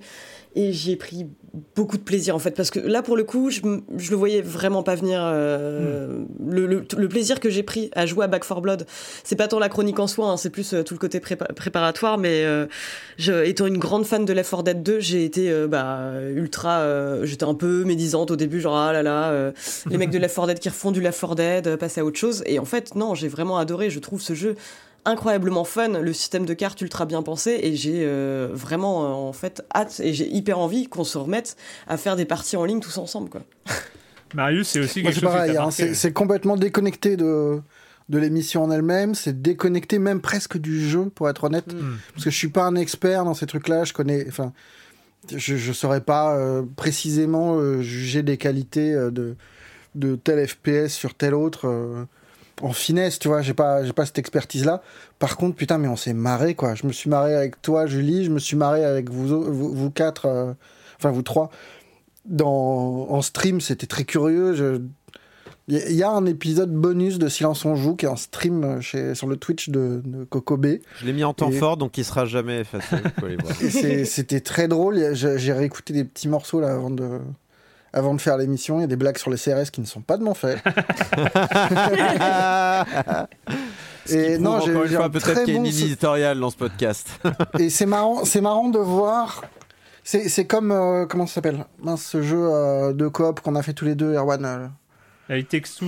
Il texte tout. C'est un truc très marrant de voir comment l'autre joue, de, de travailler avec l'autre et tout ça. Et là, c'était marrant de voir que, que Corentin parle tout le temps. euh, Kerwan, qui Bah, parle tout le temps dans le podcast, était étonnamment discret. qu'il y en avait toujours un qui se paumait un petit peu, qu'il y en a un qui, qui, qui fait n'importe quoi. C'est marrant, en fait. C'était Ouais. super cool. Et j'ai vraiment hâte de pouvoir refaire des parties comme ça. On avait fait, on avait fait, je crois, euh, deux semaines plus tard, on avait fait Rainbow Six Ex- Extraction, euh, qui. euh, Et étonnamment, j'ai moins de souvenirs de celui-là. Ouais. Mais tu vois, c'est là aussi où euh, tu dis qu'on n'est pas capable de juger. En, en fait, le Rainbow Six Extraction, on s'était bien marré euh, lors de la partie, mais on savait qu'on jouait pas un bon jeu en fait. C'est, euh, c'était. C'est plus il y a- l'émulsion entre Ouais. nous. Enfin, ça crée le multijoueur par définition. Euh, ça crée quelque chose, un lien, un- une dynamique. euh, et oui, ça explique que même un jeu qui va être moins bon qu'un autre, bah, on peut y trouver parce que on a, on a tous la pêche, on a envie de, voilà, de. Je pense que sur Rainbow Six, c'était ça. C'est vrai que le jeu, il a répondu à ce moment-là. bah ouais, une envie de. C'est pareil, ouais, j'ai plus de souvenirs de Black, Black Flag Blood aussi. ouais, c'est vrai. Avec un stress quand même, je me rappelle d'un gros stress quand même sur une séquence avec le, je sais pas si vous vous rappelez le, il y avait une- un, un- un mécanisme à mettre en route et c'était la panique totale. Moi, je, je me Bah, le rappelle. le, le tenir bar, c'était la la décharge là où.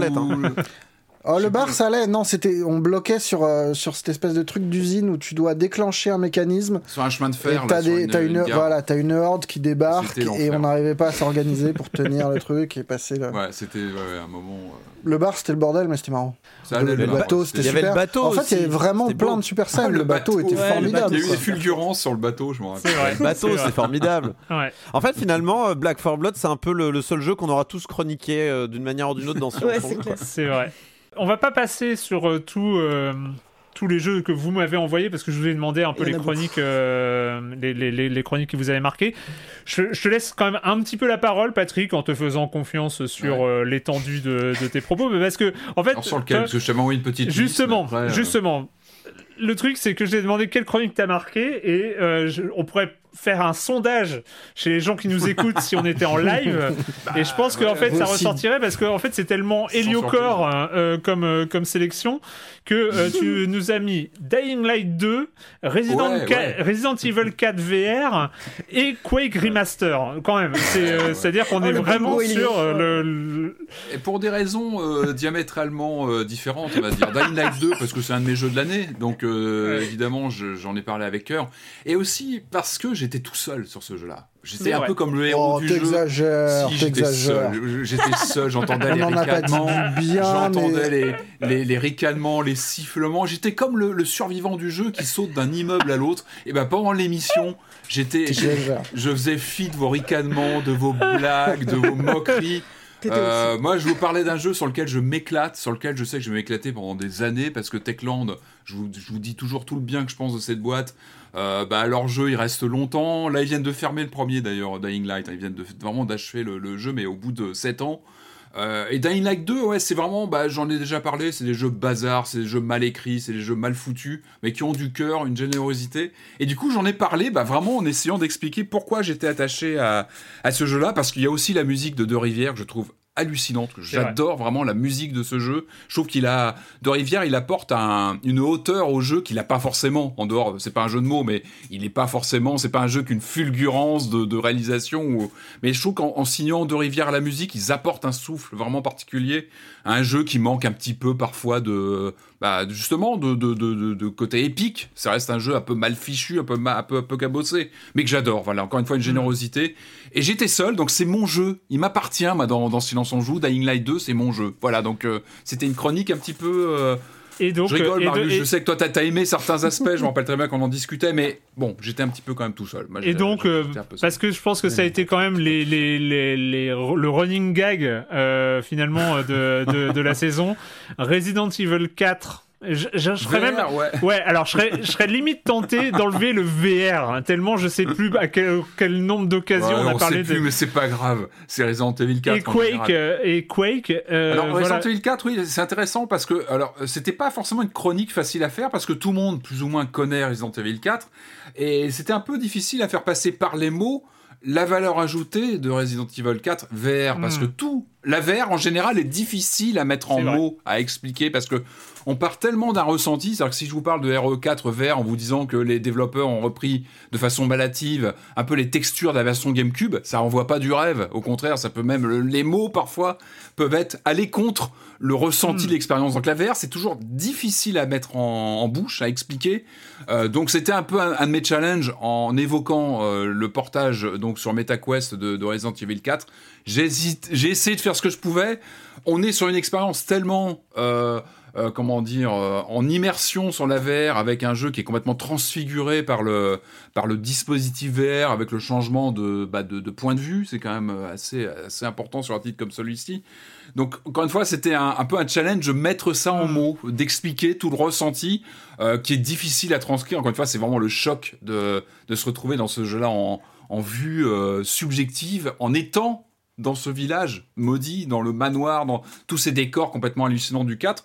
Et d'ailleurs, la vraie question que je me pose actuellement, quand je me dis, euh, on a le remake du 4 qui arrive là, qui est annoncé pour l'année prochaine, maintenant je me dis, est-ce qu'il y aura le même choc que cette transposition VR que j'ai pu ressentir? Parce que vraiment, c'est une fulgurance.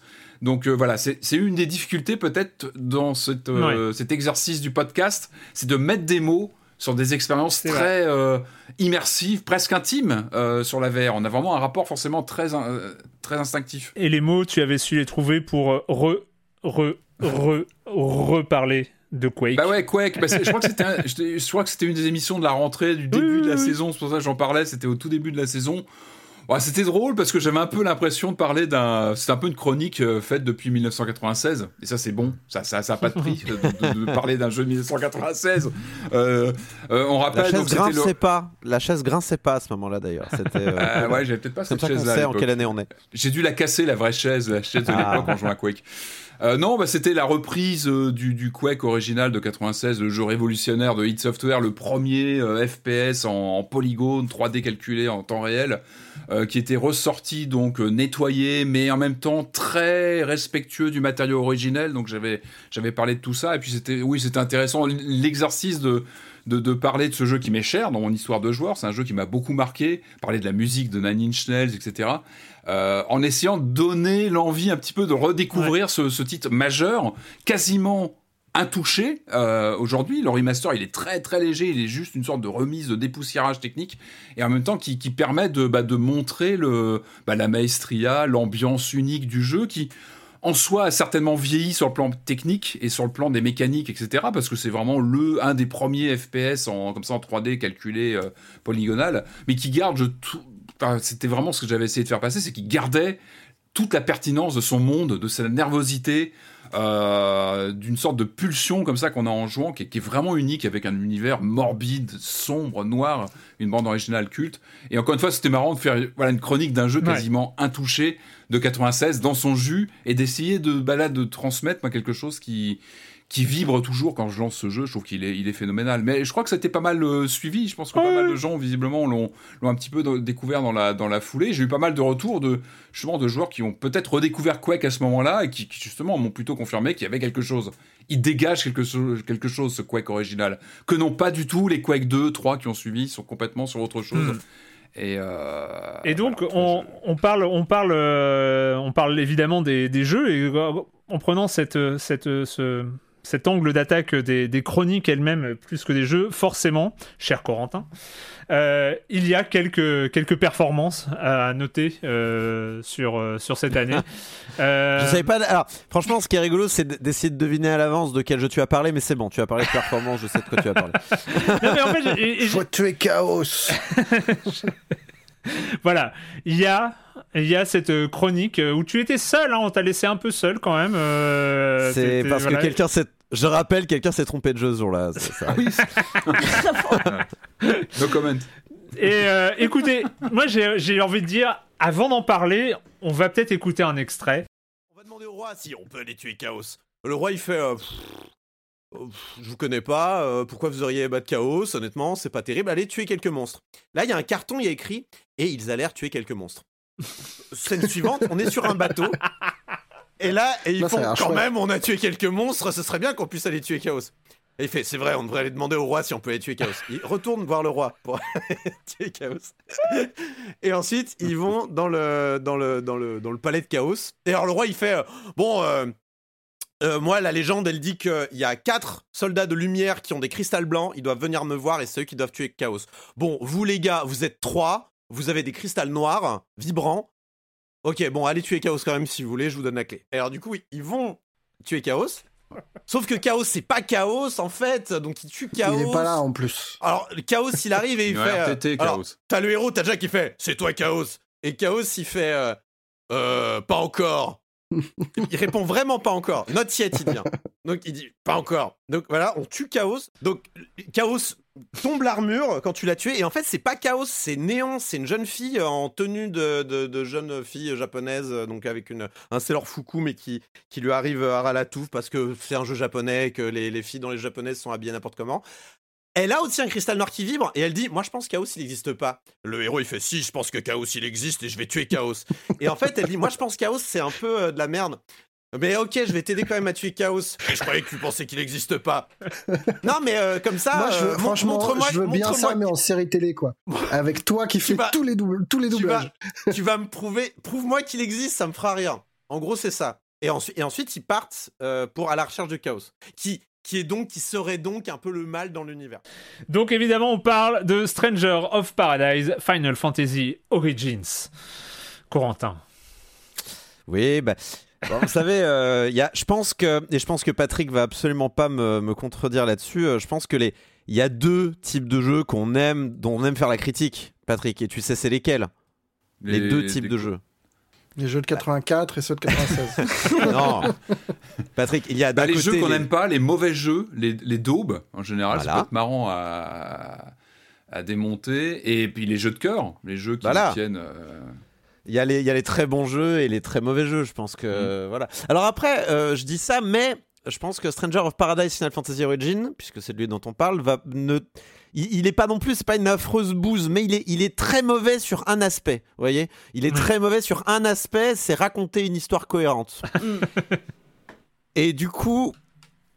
C'est vrai que d'habituellement dans le jeu vidéo, quand, euh, quand- quand, enfin, c'est rare de trouver en vrai des, des vrais nanars euh, narratifs du jeu vidéo, parce que habituellement quand les, quand c'est des plots vus revus, ça nous fatigue. Genre euh, FF, euh, pas FF, pardon, Call of Duty, tu vois, typiquement, bah, mm. ça nous saoule plus qu'autre chose. Surtout qu'il y a une, il y a une espèce de propagande militariste un peu terrible, américaine centrée, tout ça derrière.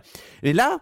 Enfin, c'est authentiquement n'importe quoi ce qui se passe dans Final Fantasy. euh, ça sort de tout paradigme narratif. Tu, tu, tu es vraiment en milieu inconnu, extraterrestre. Essaie de comprendre ce qu'on dit. Tu fais tous les efforts du monde. T'as beau mettre toute la bonne volonté.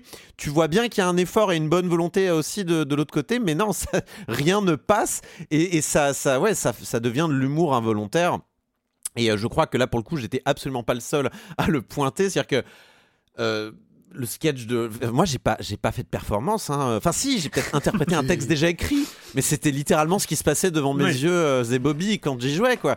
Je vous ai pas raconté le moment où le mec euh, dit euh, non, mais quand il dit à un autre personnage, non, mais arrête de me parler, il met ses AirPods, il marche, fondu au noir, il enlève ses AirPods, il fait bon, maintenant on fait quoi? C'est incroyable. C'est incroyable. Tu Ouais, te dis, mais du coup, il s'est passé quoi? Il lui, a fait la gueule pendant qu'ils sont sortis du donjon? Comment ça s'est passé? Tu te poses plein de questions sur leur chance. C'est- voilà.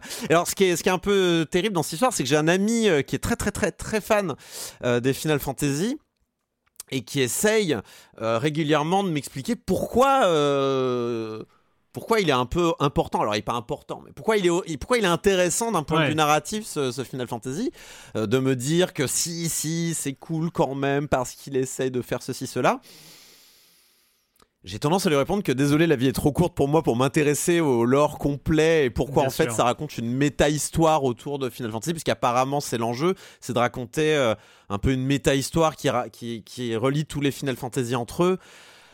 Euh, bon, je, je, écoutez, je- la semaine dernière, je vous ai dit que je suis pas objectif sur les euh, sur les euh, visual novels et euh, je veux pas trop en faire parce que voilà, j'ai pas envie. Si vous aimez pas les visual novels, je voilà, et chacun son délire d'une certaine manière. Là aussi, chacun son délire. Donc bon, j'ai passé un très bon moment malgré le jeu, donc euh, on va on va on va dire que euh, c'est c'est déjà ça de prix quoi. Donc Ouais. euh, c'était une chronique très amusante à faire.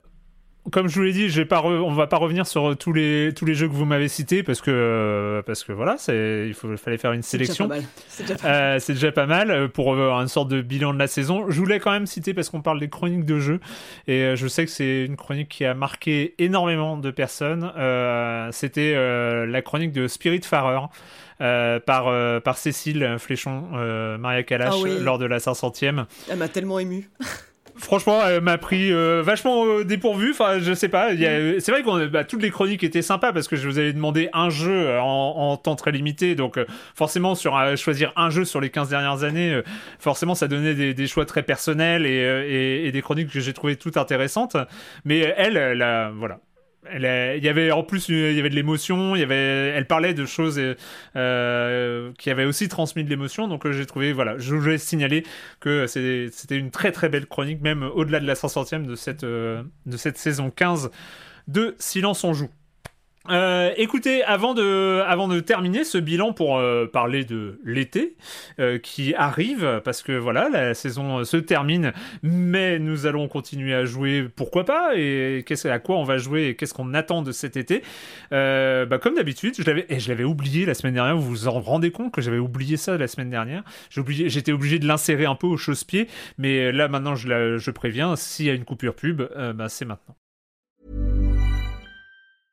Hiring for your small business? If you're not looking for professionals on LinkedIn, you're looking in the wrong place. That's like looking for your car keys in a fish tank. LinkedIn helps you hire professionals you can't find anywhere else, even those who aren't actively searching for a new job but might be open to the perfect role. In a given month, over 70% of LinkedIn users don't even visit other leading job sites. So start looking in the right place. With LinkedIn, you can hire professionals like a professional. Post your free job on linkedin.com/achieve slash achieve today. Donc on revient, on va terminer, on va terminer ce euh, petit bilan, enfin ce gros bilan euh, de la saison 15 de Science on joue. Mais avant de parler de l'été, un petit jeu, ça vous dit? Un petit jeu, Allez. évidemment. Oh oui Mais oui, un Oh petit non, jeu. putain. Mais Enfin, pas c'est un de, blind test. euh, mais pas de son, pas de son, parce que j'aurais pu, j'aurais pu chercher, euh, aller dans les autres salons, j'aurais pu vous faire un blind test de, sur les musiques de jeu, parce qu'il y a Non, un, mais il y a c'est un bon, fil de discussion être- pour ça. J'aurais pu Comment vous faire. euh, Alors, je pouvais pas vous faire. Erwan, est-ce que je... est-ce que c'est les mini marquises abricots Évidemment. Oh. Tu les connais tous? Non, Alors, mais je stop, connais le principe. Voilà. Alors, on va faire les mini marquises abricots. Alors, il faut que je vous raconte un truc sur les mini marquises abricots. Il y a un. Il y a donc un fil de discussion dans le salon des jeux qui s'appelle Mini Marquise Abricot. Moi j'étais là, je connaissais. En fait, tous les autres, euh, il y a Charade maintenant qui est le plus récent, mais il y a euh, Pitch Test, euh, Blind Test, euh, musique, etc. C'est très clair. Mini Marquise Abricot, mais je savais. C'est quoi ce jeu? Premier réflexe, je veux les règles, qu'est-ce que je fais? Bah je veux- j'utilise Google. C'est quoi ce jeu qui s'appelle Mini Marquise Abricot Eh ben non, ça ne sort pas Oui, parce ça marche que pas, je viens d'essayer. voilà, ça ne marche pas. Parce qu'il fallait Non, mais euh, je, je vais l'expliquer. Ah, tu l'as trouvé Mais évidemment. Non, je, non, je pen- je pensais que tu savais vraiment pas, et, euh, parce que je ah bah c'est marrant, euh, comme le monde est petit. et donc, et donc, et donc, euh, et donc, bah, je suis allé, je, je suis allé sur euh, le, le, le message épinglé du fil de discussion où il y a une très bonne explication. C'est alors les règles du jeu, c'est quoi? Eh ben, il s'agit de la reformulation ou déformation du titre Ah. d'un jeu vidéo de manière approximative. Ça peut être une traduction exagérément littérale, une traduction volontairement foireuse. La plupart d'entre nous sommes francophones après tout, ou sans nécessairement traduire, un contraire, un synonyme ou un mot du, tiré du même champ lexical et qui partage un lien sémantique. À peu près tout est permis, tant que le lien avec le titre initial reste compréhensible et devinable. Donc c'est totalement barré, c'est une suite de mots qui sont en lien avec le titre d'un jeu vidéo. Et là je vous demande, Mini Marquise Abricot, on parle de quel jeu? Moi je me tais parce que je connais Oui. la réponse. Il est dur, cela dit, ce jeu. Oui, c'est c'est- pas le jeu qui a marqué le plus l'histoire du jeu vidéo, hein, on va être honnête. Eh bien, donc Mini Marquise Abricot, c'est Super Princesse Peach. Mmh. Et Ah, non, ceci pour, euh, je pense que vous comprenez un peu Ouais. qu'il va falloir penser outside of the box. Ah bah là, oui, complètement. Hein Sur moi, c'est la- Ah bah, que des jeux qu'on a chroniqués dans cette saison. Pas du tout. Oh, aïe, Pas aïe, du tout. aïe. Pas Non, du mais tout. des jeux connus un peu quand même. Je vous donne un autre exemple. Duché de foie. Eh ben, ça peut être Assassin's Creed, non. Kingdom Hearts. Kingdom. Ah, oh, oui, d'accord. Ou alors, un dernier exemple pour que votre cerveau commence à se câbler de manière, euh, de manière euh, judicieuse. John et le macrocosme célèbre.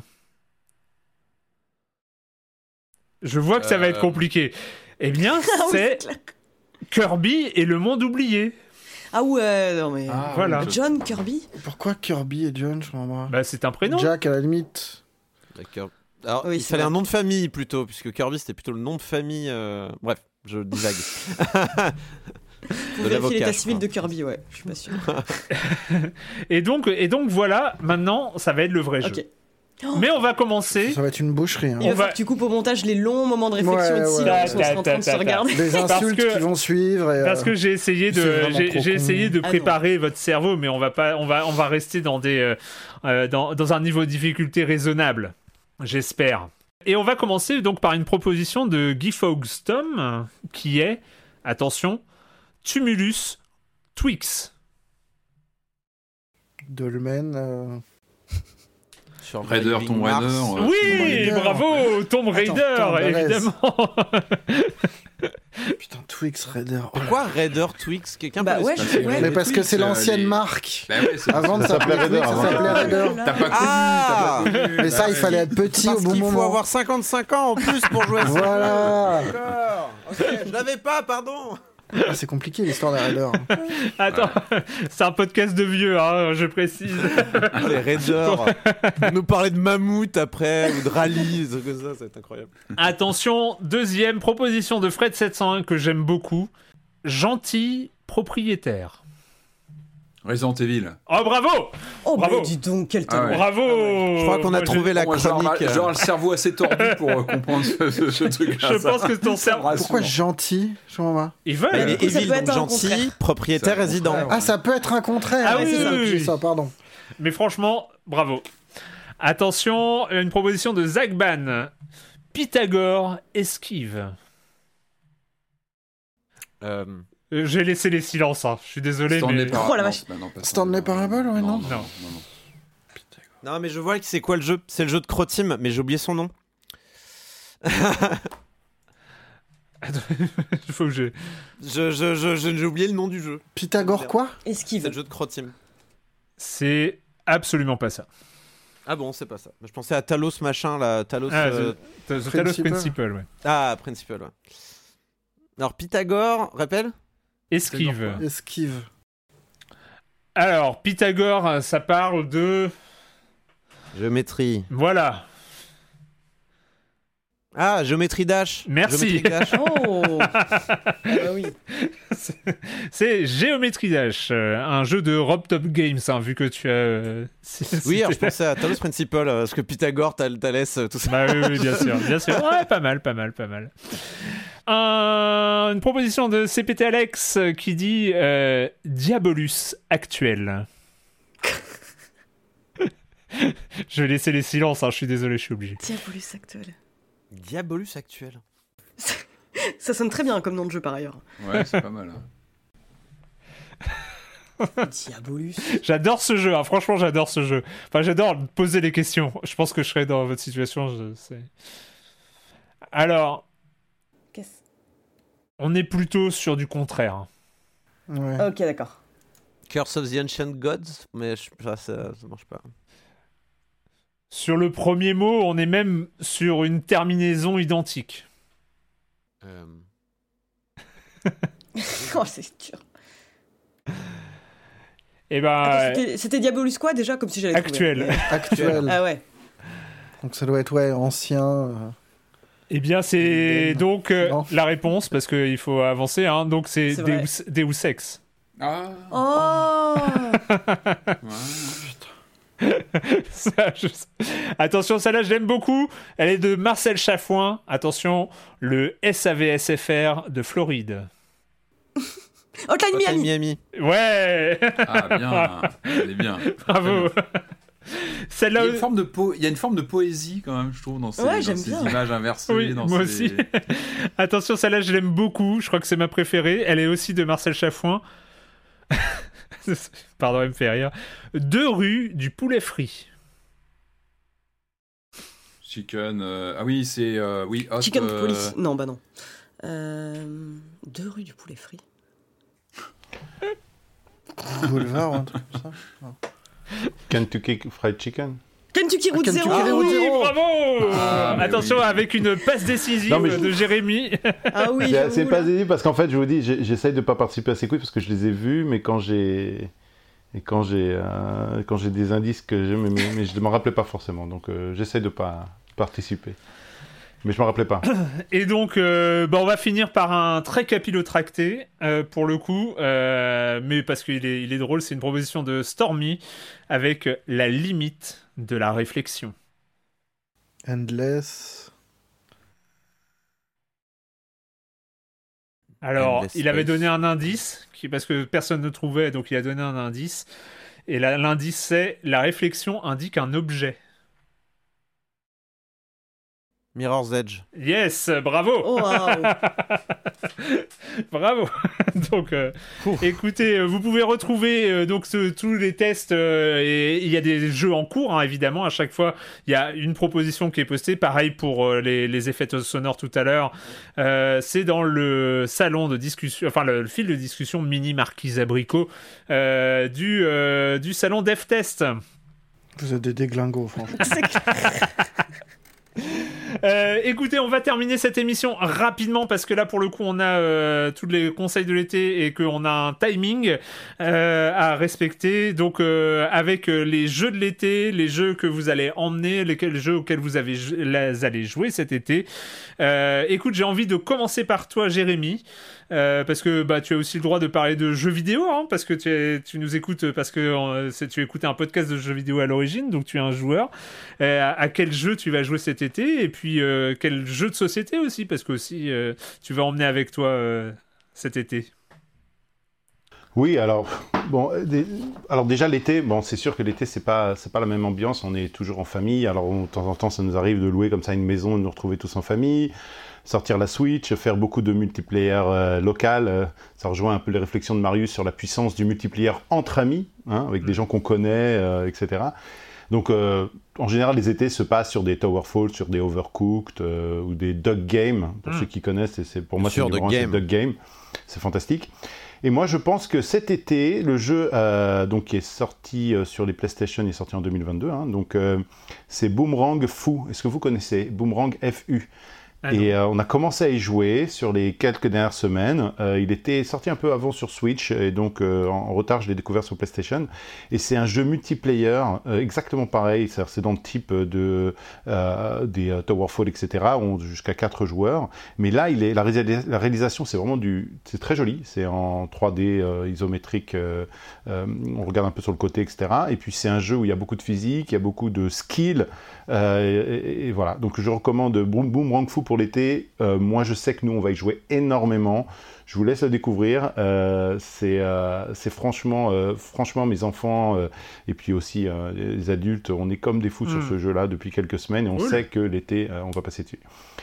Euh, voilà, donc je vous laisse regarder un peu les, les screenshots, les vidéos, etc. Peut-être qu'un jour, il sera chroniqué par des vrais chroniqueurs euh, jeux vidéo. C'est fou comme Kung Fu, hein, pas FOU, on est d'accord. Ouais. Oui, F- F- FU. Ouais. FU. Bah, Boomerang FU.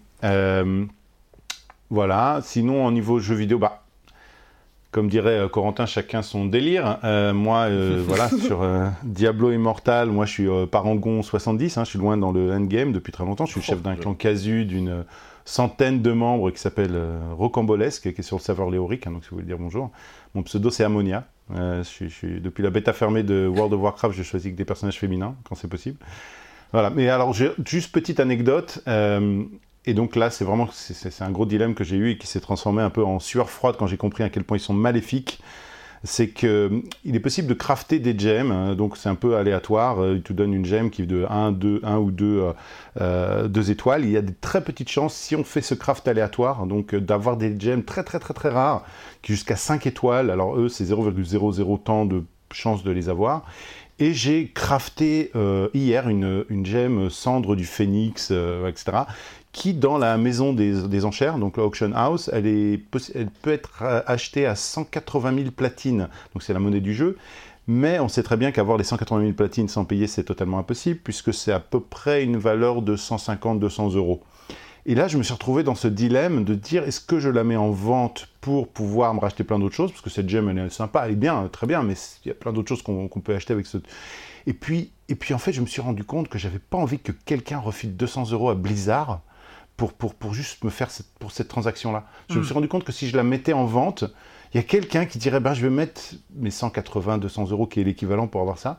Et en fait, je l'ai installée. Et et quand, quand tu la bind avec son, ton équipement, après, tu peux plus la revendre. C'est un peu toujours le même oui, principe. Tu choisis, tu fais ce choix-là. Et donc, je l'ai bindé très, très vite avant de me dire, je vais faire le mauvais choix. Et en fait, je me suis rendu compte à quel point il y avait des, des systèmes cachés qui permettaient, en fait, aux joueurs de. Voilà, Ouais. voilà. C'est e- exactement. Mais bon, autrement, euh, je, je tiens ma promesse. J'ai dépensé mes 50 euros il y a très longtemps. Je ne dépenserai pas un centime de plus. Et je joue à ce jeu. Et. euh, et, et- et voilà, et comme moi je suis, je vais beaucoup, je voyage beaucoup, je suis sur mon téléphone. En plus, quand tu es en réunion ou avec euh, ou en repas, tu peux pas sortir la Switch, ça fait un peu trop gros, mais tu peux sortir le téléphone. euh, les gens ont pris l'habitude de voir des téléphones dans les réunions et tu peux jouer. Donc c'est pour ça qu'un petit peu euh, le fait d'avoir un vrai triple A sur mobile, euh, j'attends toujours le fait euh, des, des vrais triple A qui sont sur un modèle plus, euh, on va dire plus traditionnel, peut-être même Apple Arcade, etc. Mm. Plus sain. Mais en attendant, voilà, moi je vais forcément jouer à Diablo Immortal, continuer tout l'été Avec, avec, ma guilde.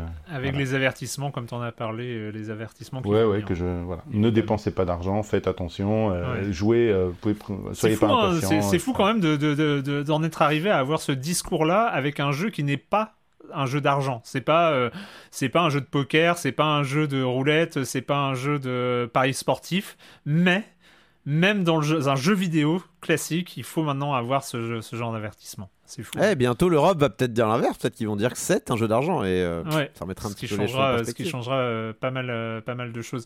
Euh, je t'avais demandé euh, quel, parce que c'est aussi important. euh, on part en vacances. Quel jeu de société Ouais. on amène sur euh, Alors, alors la recommandation que je vais faire, et on va reciter le Discord, c'est un jeu auquel je n'ai pas joué, mais qui a été recommandé par plein de personnes sur le Discord, donc je l'ai là dans les mains. Ça s'appelle Next Sta- Station London, et donc je vais y jouer euh, cet été, euh, parce qu'il a été recommandé euh, par plusieurs auditeurs dans le Discord.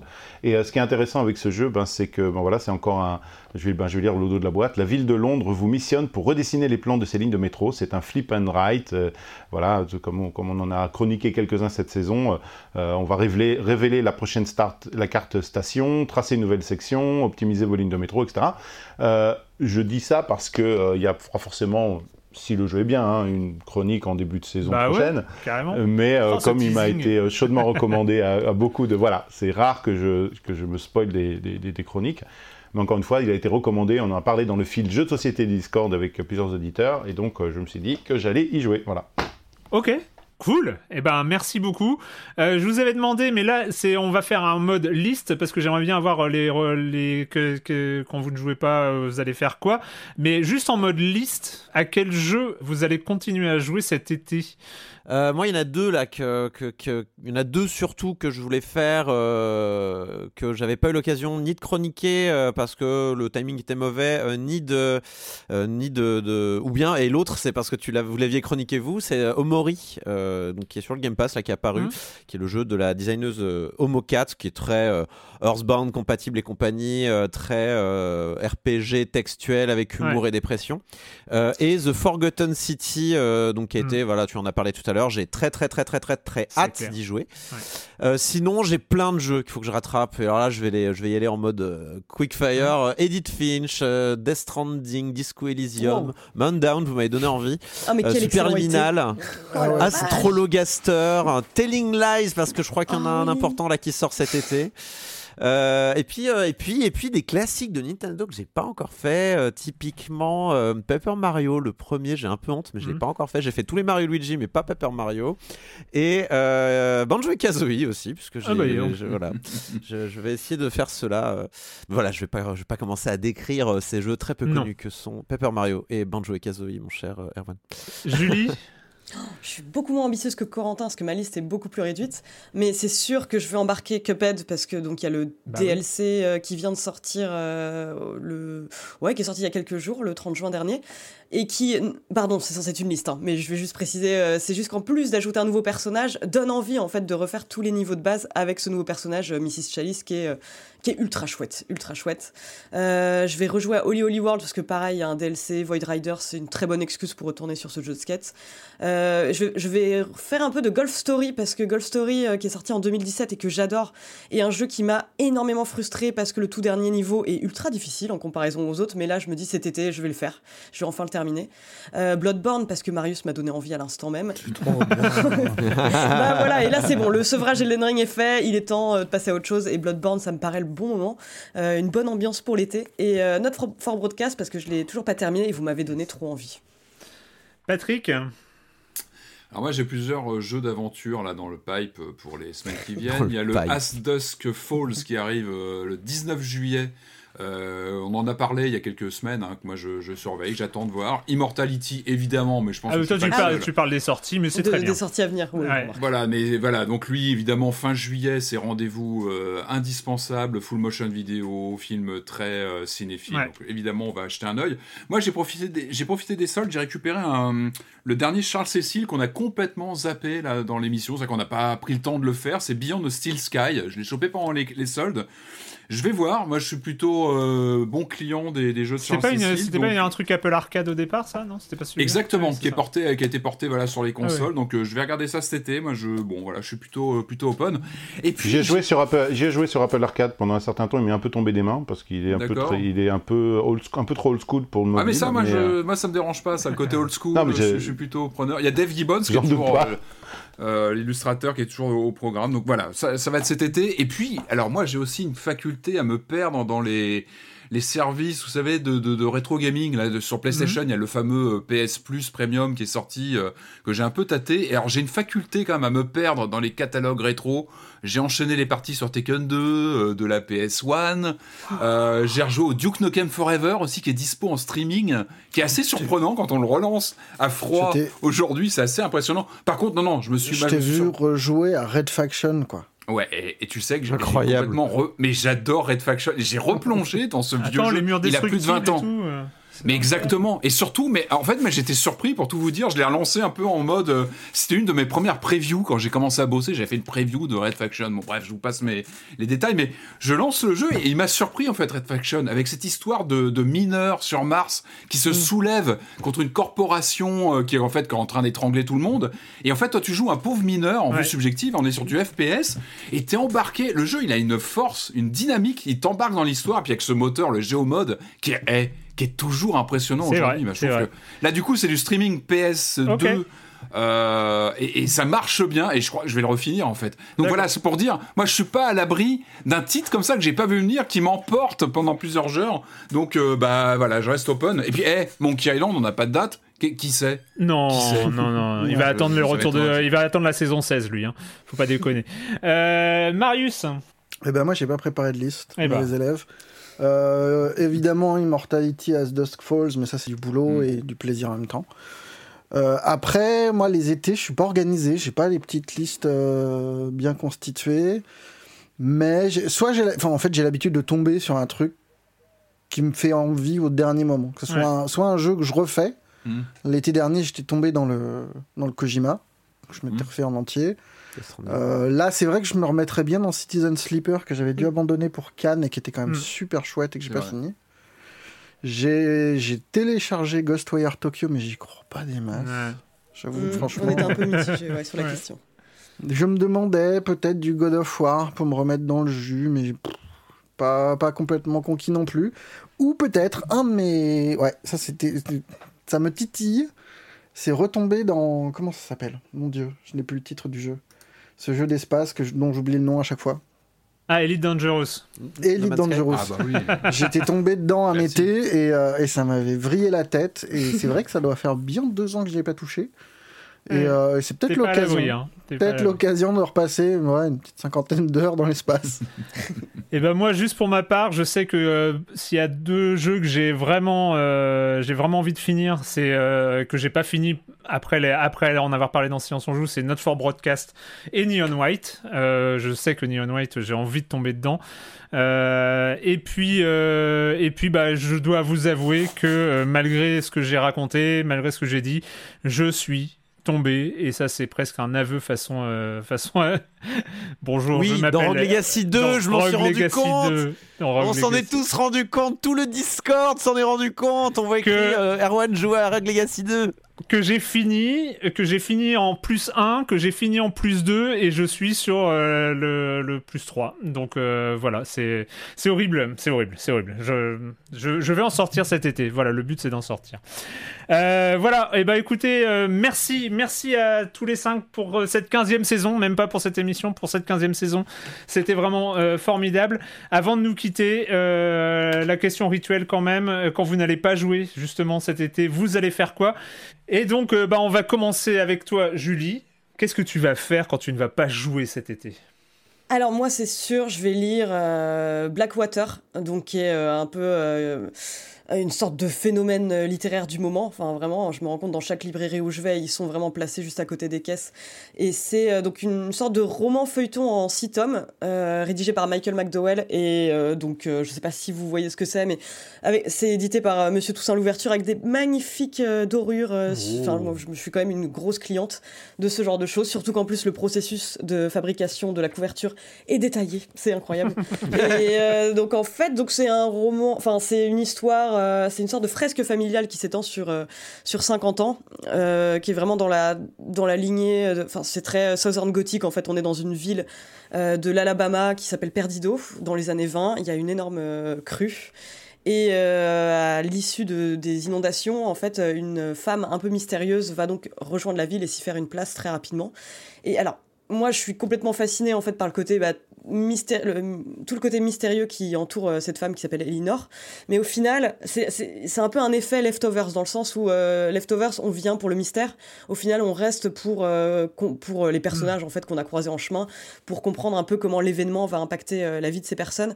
Il y a un petit peu de ça, je trouve, dans Blackwater. C'est vraiment un j'ai lu que les deux premiers tomes pour l'instant, mais il y a vraiment un côté très calme et descriptif par moments avec des jaillissements de violence qui surgissent de, nu- de nulle part mais qui fonctionnent très très bien et euh, où vraiment je me retrouve complètement ébahi en fait devant le bouquin à relire quatre fois le même, euh, le même passage en me disant est-ce que j'ai bien lu ça? Et, euh, et ouais je vais, lire- je vais dévorer les quatre suivants c'est sûr Cool. Ça me rappelle euh, deux rues de poulet frites, ton histoire là. Mais... ouais il y, a- il y a un côté un peu comme ça Corentin, tiens, t'as la parole, garde Ouais. Bonjour. Euh, bah, en fait, je vais, je vais sûrement continuer de faire ce que je fais déjà un petit peu, c'est-à-dire euh, faire la sieste devant deux types de programmes très différents. Numéro un, le Tour de France, qui a démarré il y a quelques jours. ah, tu t'y attendais pas à ça, Julie. La grosse surprise là, j'avoue. en plus, il y a une super étape de pavé. euh, donc euh, hier, euh, mercredi, je recommande pour les amateurs. Mais bon, oui, j'aime bien, j'aime bien suivre le Tour de France. Je, je regarde pas trop le sport, mais j'avoue, le Tour de France, j'aime bien suivre. Donc là, on est parti pour encore ouais deux semaines et demie. Donc on va regarder. Pogacar va encore gagner, c'est sûr. mais.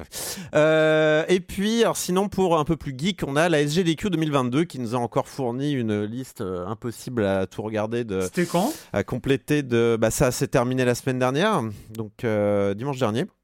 Voilà, c'était le premier GDQ en public euh, depuis un moment, depuis deux ans, je crois. C'était la quatrième édition. Euh, Il y a eu quatre éditions comme ça, sans, euh, sans public. hein. Et voilà, ils ont récolté un peu plus de 3 millions de dollars pour Médecins sans frontières. Donc, comme d'habitude, un grand succès. Donc, j'ai deux ou trois recommandations. Alors, je suis encore au début, j'ai pas encore pu trop voir des choses, mais alors j'ai vu la run Mario 64 120 étoiles avec quelques nouvelles techniques. C'est toujours super impressionnant à regarder, on n'en doute jamais.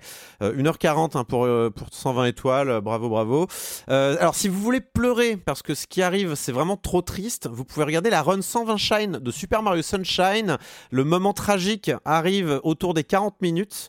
Euh, c'est vraiment très triste. Enfin, c'est très triste pour le. Il n'y a pas mort d'homme, hein, mais c'est vraiment euh, quand même très triste ce qui se passe. Ils ont dû changer la catégorie en cours de route. Ça peut vous donner un indice de ce qui s'est passé. Euh, et sinon, alors voilà, ils ont un peu volé le show. Et je vais essayer de rien dire pour pas vous gâcher la surprise. Mais le, euh, le, le bloc TAS d'Ocarina of Time, euh, en gros. euh, comme souvent avec les, blo- les blocs TAS euh, lors des SGDQ, euh, ils font de l'exécution de code arbitraire et dans ce cas précis, c'est pour débloquer du contenu bêta qui est sur la cartouche de Zelda Ocarina of Time. Donc je vous recommande parce que c'est. Il y a un mélange de plein de choses, mais il y a un mélange donc de, de choses qui étaient intégrées dans la cartouche qui n'a pas été mis dans le produit final. Il y a un mélange de légendes urbaines. Il y a, il y a plein de choses là-dedans. Je, vous- je vous recommande. euh, voilà, ce, ce- je sais pas, je sais plus comment ils l'ont appelé, mais vous cherchez euh, TAS Ocarina of Time SGDQ 2022. Ça dure un peu moins d'une heure. C'est c'est à regarder. C'est très très Ah, très très cool. chouette. Cool. Jérémy, qu'est-ce que donc tu vas faire quand tu ne joues pas? Eh ben moi, je suis retombé euh, avec le Covid à la fin dans, dans, dans des unconferences. Donc je vais, atteindre, je vais aller à des unconferences. Est-ce que vous savez ce que sont des unconferences Pas du tout. Alors, une conference, c'est un concept qui a été défini par, qui a été défini par Tim O'Reilly il y a environ 20 ans, donc c'est c'est en train de se repopulariser. euh, C'est le donc, monsieur des euh, manuels là? C'est le monsieur d'Emmanuel qui avait un peu inventé le concept du open source, du web 2.0, c'est à lui, hein, c'est tout ça. Et donc l'idée, c'est simplement, c'est- l'idée, c'est de, euh, c'est des conférences, mais où les gens qui viennent sont le contenu, c'est-à-dire qu'on met un grand tableau blanc à l'entrée de la conférence, avec euh, dans la- les lignes, ce sont des horaires, les colonnes, ce sont ben, ou des salles de classe si on est dans une école, ou des, euh, ou des, des, des- des amphithéâtres, ou peu importe la taille du- de, de l'endroit qui accueille cette unconference. Et il n'y a pas de programme. Il peut y avoir un thème. Donc, euh, moi, j'ai fait pas mal, j'en ai dû faire une quarantaine dans ma vie. Alors, il y a une conference un peu plus élitistes. On va vous inviter, ça se passe à l'étranger, c'est sur trois jours, euh, c'est un hôtel qui, est, euh, qui peut être privatisé. Et puis, la plupart des unconferences, bah, se sont faites voilà, pendant le week-end, voilà, une école, etc., qui va donner son, son lieu. Donc, faites des unconferences. Euh, euh, J'en ai plusieurs qui sont, euh, qui sont en cours. Moi, ça fait voilà, plus de 15 ans que je- j'en fais. Et c'est fantastique. J'en ai organisé moi-même 3-4 sur des thématiques qui peuvent être n'importe quoi. Donc, euh, renseignez-vous un peu. C'est vraiment génial. Il y en a peut-être qui se font un peu autour de chez vous. Et c'est. voilà, les gens viennent avec des idées, des thématiques, et puis ils inscrivent eux-mêmes. Si tu viens le matin, tu as encore de la place pour, euh, pour dire de quoi tu vas parler. Et les gens vont choisir là où est-ce qu'ils vont aller. Donc, euh, c'est vraiment, pour moi, c'est vraiment un environnement euh, extrêmement, euh, extrêmement sympathique, extrêmement, on découvre des Ah, gens, cool. on se fait beaucoup d'amis, voilà. Trop bien. Patrick, Euh, alors moi c'est l'été, donc moi à la maison je lance un cycle Christophe Lambert, parce que j'aime bien Christophe Lambert, donc je fais quelques films comme ça. Sérieux Et en fait j'ai un peu loupé mon coup parce que je voulais vous parler des 30 ans de Alors attends, Fortress. tu, peux nous expliquer la saisonnalité de Christophe Lambert Ouais, c'est comme- non, c'est comme ça, c'est l'été. est donc plutôt je- je- tourbe comme monsieur, tu vois, le côté Highlander, c'est la tourbe, c'est c'est c'est l'automne, non? Ouais, non, mais pas forcément. Tu vois, là, je, pensais que c'était les 30 ans de Fortress. Et en fait, non, Fortress, c'est Oh. de 93. Je- J'étais persuadé que c'était un film de 92. Donc j'ai revu Fortress, oh, euh, réalisé par Stuart Gordon. Alors, c'est le monsieur qui a quand même fait Reanimator, hein, qui est quand même Mmh. connu dans les milieux. Euh, dans les milieux euh, gore et compagnie, et j'ai vraiment kiffé Fortress. Je trouve qu'il il tient vraiment bien ce film. Euh, c'est un Christophe Lambert des grands jours qui est intégré, euh, qui, est, qui est enfermé dans une prison high-tech et qui doit s'en- s'enfuir avec sa femme qui est elle aussi prisonnière. Et ça marche bien en fait. Donc on a Stuart Gordon à la, aux manettes. Euh, qui, euh, qui prend au casting Jeffrey Combs, qui était aussi dans Reanimator, donc on a des figures quand même, des gueules pas possibles. On a, on a aussi Kurtwood Smith, donc c'était le, le méchant dans Robocop, qui est là aussi, qui a, qui, a le rôle du tenancier de la, de la prison. Euh, vrai plaisir coupable, ce Fortress. Je trouve que ça tient plutôt bien la route. Ça a vieilli au niveau des effets. Mais il y a un truc, il y a une énergie dans ce film. Donc, donc voilà. J'hésite un peu sur For- J'hésite un peu sur Fortress 2 parce que il est beaucoup plus compliqué. Euh, voilà, j'y vais par étapes. Euh, donc voilà, ça c'est le cycle Christophe Lambert qui est lancé à la maison. Voilà, c'est comme ça. Et sinon, je vais vous parler de deux bouquins en cours euh, qui parlent de, de contes de fées ou pas vraiment en fait. Euh, je vous parle alors deux bouquins américains euh, qui sont en cours chez moi. Le Ken Williams, donc c'est le Ken Williams, c'était le fondateur de Sierra Online, la fameuse boîte, euh, le, maître du, jeu d'aventure. Alors ce bouquin, je l'avais lancé, je l'avais commencé, mais était un peu tombé des mains parce que la maquette est abominable. En fait, c'est vraiment, c'est un bouquin édité à compte d'auteur, donc avec une maquette avec des images pas terribles et compagnie. Euh, par contre, ça reste intéressant parce que c'est Ken Williams. Donc, euh, donc le bouquin s'appelle Not All Fairy Tales Have Happy Endings parce que évidemment toutes les toutes les contes de fées n'ont pas euh, une fin la meilleure des fins possibles parce qu'évidemment pour Sierra Online il y a eu une revente et, compagnie. Voilà, c'est assez technique. Après, ça reste intéressant d'avoir les, les coulisses de Sierra Online, qui est un peu une boîte à, qui fait rêver, quoi. On apprend quelques trucs intéressants. Si je vous demande son, donc à Ken Williams, qui était le, le fondateur avec Roberta Williams, sa femme, euh, quel est son euh, jeu favori euh, des jeux Sierra Comme ça, qu'est-ce que qu'est-ce que vous dites? Non, ça vous King parle, ça Quest? vous parle pas? Non, c'est Leisure Suit Larry. Oh. C'est- Il le cite, euh, de, de Al Love. Euh, L'autre bouquin, c'est euh, pareil, une histoire de conte de fées, ou pas vraiment. C'est un bouquin signé Howard Scar- euh, Scott Warshaw. Ça s'appelle Once Upon Atari et euh, Oh I Made History by Killing an, an Industry. En fait, c'est le créateur, c'est le développeur du jeu E.T. euh, sur Ah, Atari voilà, c'est pour 2600, ça que qui ce est nom me disait souvent- quelque Qui est chose. enterré dans le désert. alors, Ouais. qui est souvent cité, évidemment, c'est le gros cliché comme le jeu qui a tué le, qui a lancé le, le crack d'Atari, qui a tué l'industrie du jeu vidéo. C'est évidemment complètement faux. Pour moi, c'est plus Euh, le Pac-Man que le E.T. hein, d'ailleurs. mais bon. Oui, bah en fait, c'est des titres qui s'inscrivent dans l'époque où Atari euh, avait perdu pied, en fait, et était parti complètement en vrille et euh, surproduisait les cartouches, faisait un peu n'importe quoi en termes de production. Donc voilà, je suis en train de le lire, c'est donc la- le point de vue, le, le témoignage de, de, de Warshaw qui explique comment il a développé son jeu, dans quelles conditions. C'était évidemment une production dans, un, dans une condition de, de, de crunch, comme on peut même pas l'imaginer. Il avait Mm. six semaines pour faire son jeu, un jeu qui est au final plutôt honorable quand on connaît les, les conditions de développement et qui reste plutôt intéressant. Mais voilà, il décortique un petit peu bah, voilà, les conditions de développement. C'est intéressant, c'est plutôt rigolo à lire et voilà, je suis en cours de, de lecture actuellement. Voilà, c'est les deux bouquins que je que j'ai euh, en route en ce moment. Marius? Euh, moi, j'ai bon espoir de trouver le temps de pouvoir mouler avec euh, Love and Rockets, qui est, euh, qui est un, un des piliers de la bande dessinée.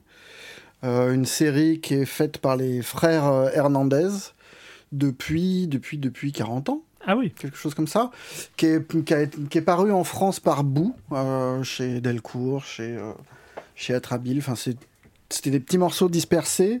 Euh, et euh, en fin d'année dernière, je crois, je sais plus. Enfin, il y a eu un, Kickstarter de Comics Initiative pour euh, publier l'intégrale. Donc j'ai les premiers tomes, j'ai le reste en PDF, parce que c'est sorti tout ça chez Fantagraphique. Il y a même, j'ai vu un Humble Bundle avec la quasi-intégrale de Fantagraphique, ça pas cher, en PDF. Ah bah dis donc. Et c'est merveilleux. Enfin, moi, le, le peu que j'en ai lu, enfin le peu, les, les- les quelques, le quelques milliers de pages que j'en ai lu, c'est super. Et, euh, et surtout, c'est enfin, c'est un délire euh, au long terme, quoi. C'est on suit euh, des, des, des générations de personnages, en fait, sur le temps long, bah, avec des cool. focus sur certains. C'est très très beau. Et ben pour ma part, euh, moi j'attends, euh, bah, j'attends les derniers épisodes de Better Call Saul qui vont arriver. Euh, j'ai fini Ozark, une série dont je vous avais parlé. C'est encore une fois, c'est un drame, c'est que euh, il y a des bonnes séries qui savent pas se terminer. Ozark, c'est un peu ça. ça. Ça se termine, ça fait une queue de poisson à la fin. C'est bon, voilà, ça se termine de manière assez inintéressante. Euh, et j'espère que ça va pas être la même pour Better Call Saul parce que j'aime beaucoup. Euh, voilà. Euh, et puis, tiens, j'ai lan- lancé un appel. Trouvez-moi un livre, un, roman pour parce que en fait pendant l'année je lis pas mal d'essais. Je joue aux jeux vidéo, je regarde des séries, mais je lis pas de romans. Et en fait, voilà, l'été, l'été, c'est un de mes en- moments où je m'y remets. Alors des fois, je m'y remets pendant l'année, mais cette année, en fait, je m'y suis pas mis du tout. J'ai pas lu de romans sur sur ces 8-9 derniers mois. Donc voilà, je cherche, euh, je cherche un roman. Euh, je sais pas quoi. Donc, euh, Je te suggère très lourement Blackwater, au Ouais. de passer pour... longue j'ai, bien, j'ai noté. Il est dans ma liste. Du coup. La Euh, Maison des Feuilles qui va être rééditée aussi. Oh oui, la maison des feuilles, bon Ah, mais ça, ça, j'aimerais bien parce que figurez-vous que j'avais la première édition française à l'époque et je l'ai prêté à quelqu'un, je sais plus à qui, et j'ai jamais retrouvé. Mmh. Et euh, j'étais Bon, alors, franchement, j'aurais fait pareil, je te l'aurais pas rendu, je l'aurais gardé pour moi. on se connaissait pas à l'époque, donc c'est pas toi. Euh, Ah, ouf. euh, bah écoutez, euh, voilà encore, merci, Euh, merci à tous les cinq, Euh, c'était cool. Nous, bah on se retrouve pour ceux qui peuvent, ceux qui veulent, c'est vendredi soir à 18h30, euh, heure de Paris pour le coup, sur le dans la grande salle du serveur Discord de Silence on joue. Euh, épisode qui sera euh, sans doute mis en ligne la semaine prochaine. Et puis, euh, bah, d'ici là, c'est quand même l'occasion de vous souhaiter d'excellentes vacances à toutes et à tous. Et comme je l'ai annoncé, il y aura une saison 16, donc il y aura une rentrée. Ce sera l'occasion de se retrouver sur libération.fr et sur les internets pour parler de jeux vidéo. Ciao Ciao. Ciao. Salut Salut.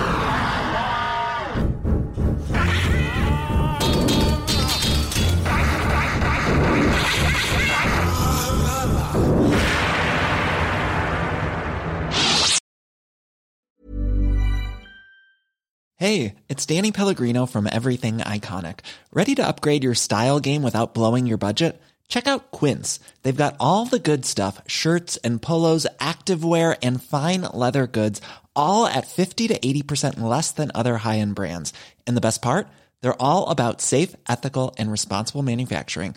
Get that luxury vibe without the luxury price tag. Hit up quince.com slash upgrade for free shipping and 365 day returns on your next order. That's quince.com slash upgrade.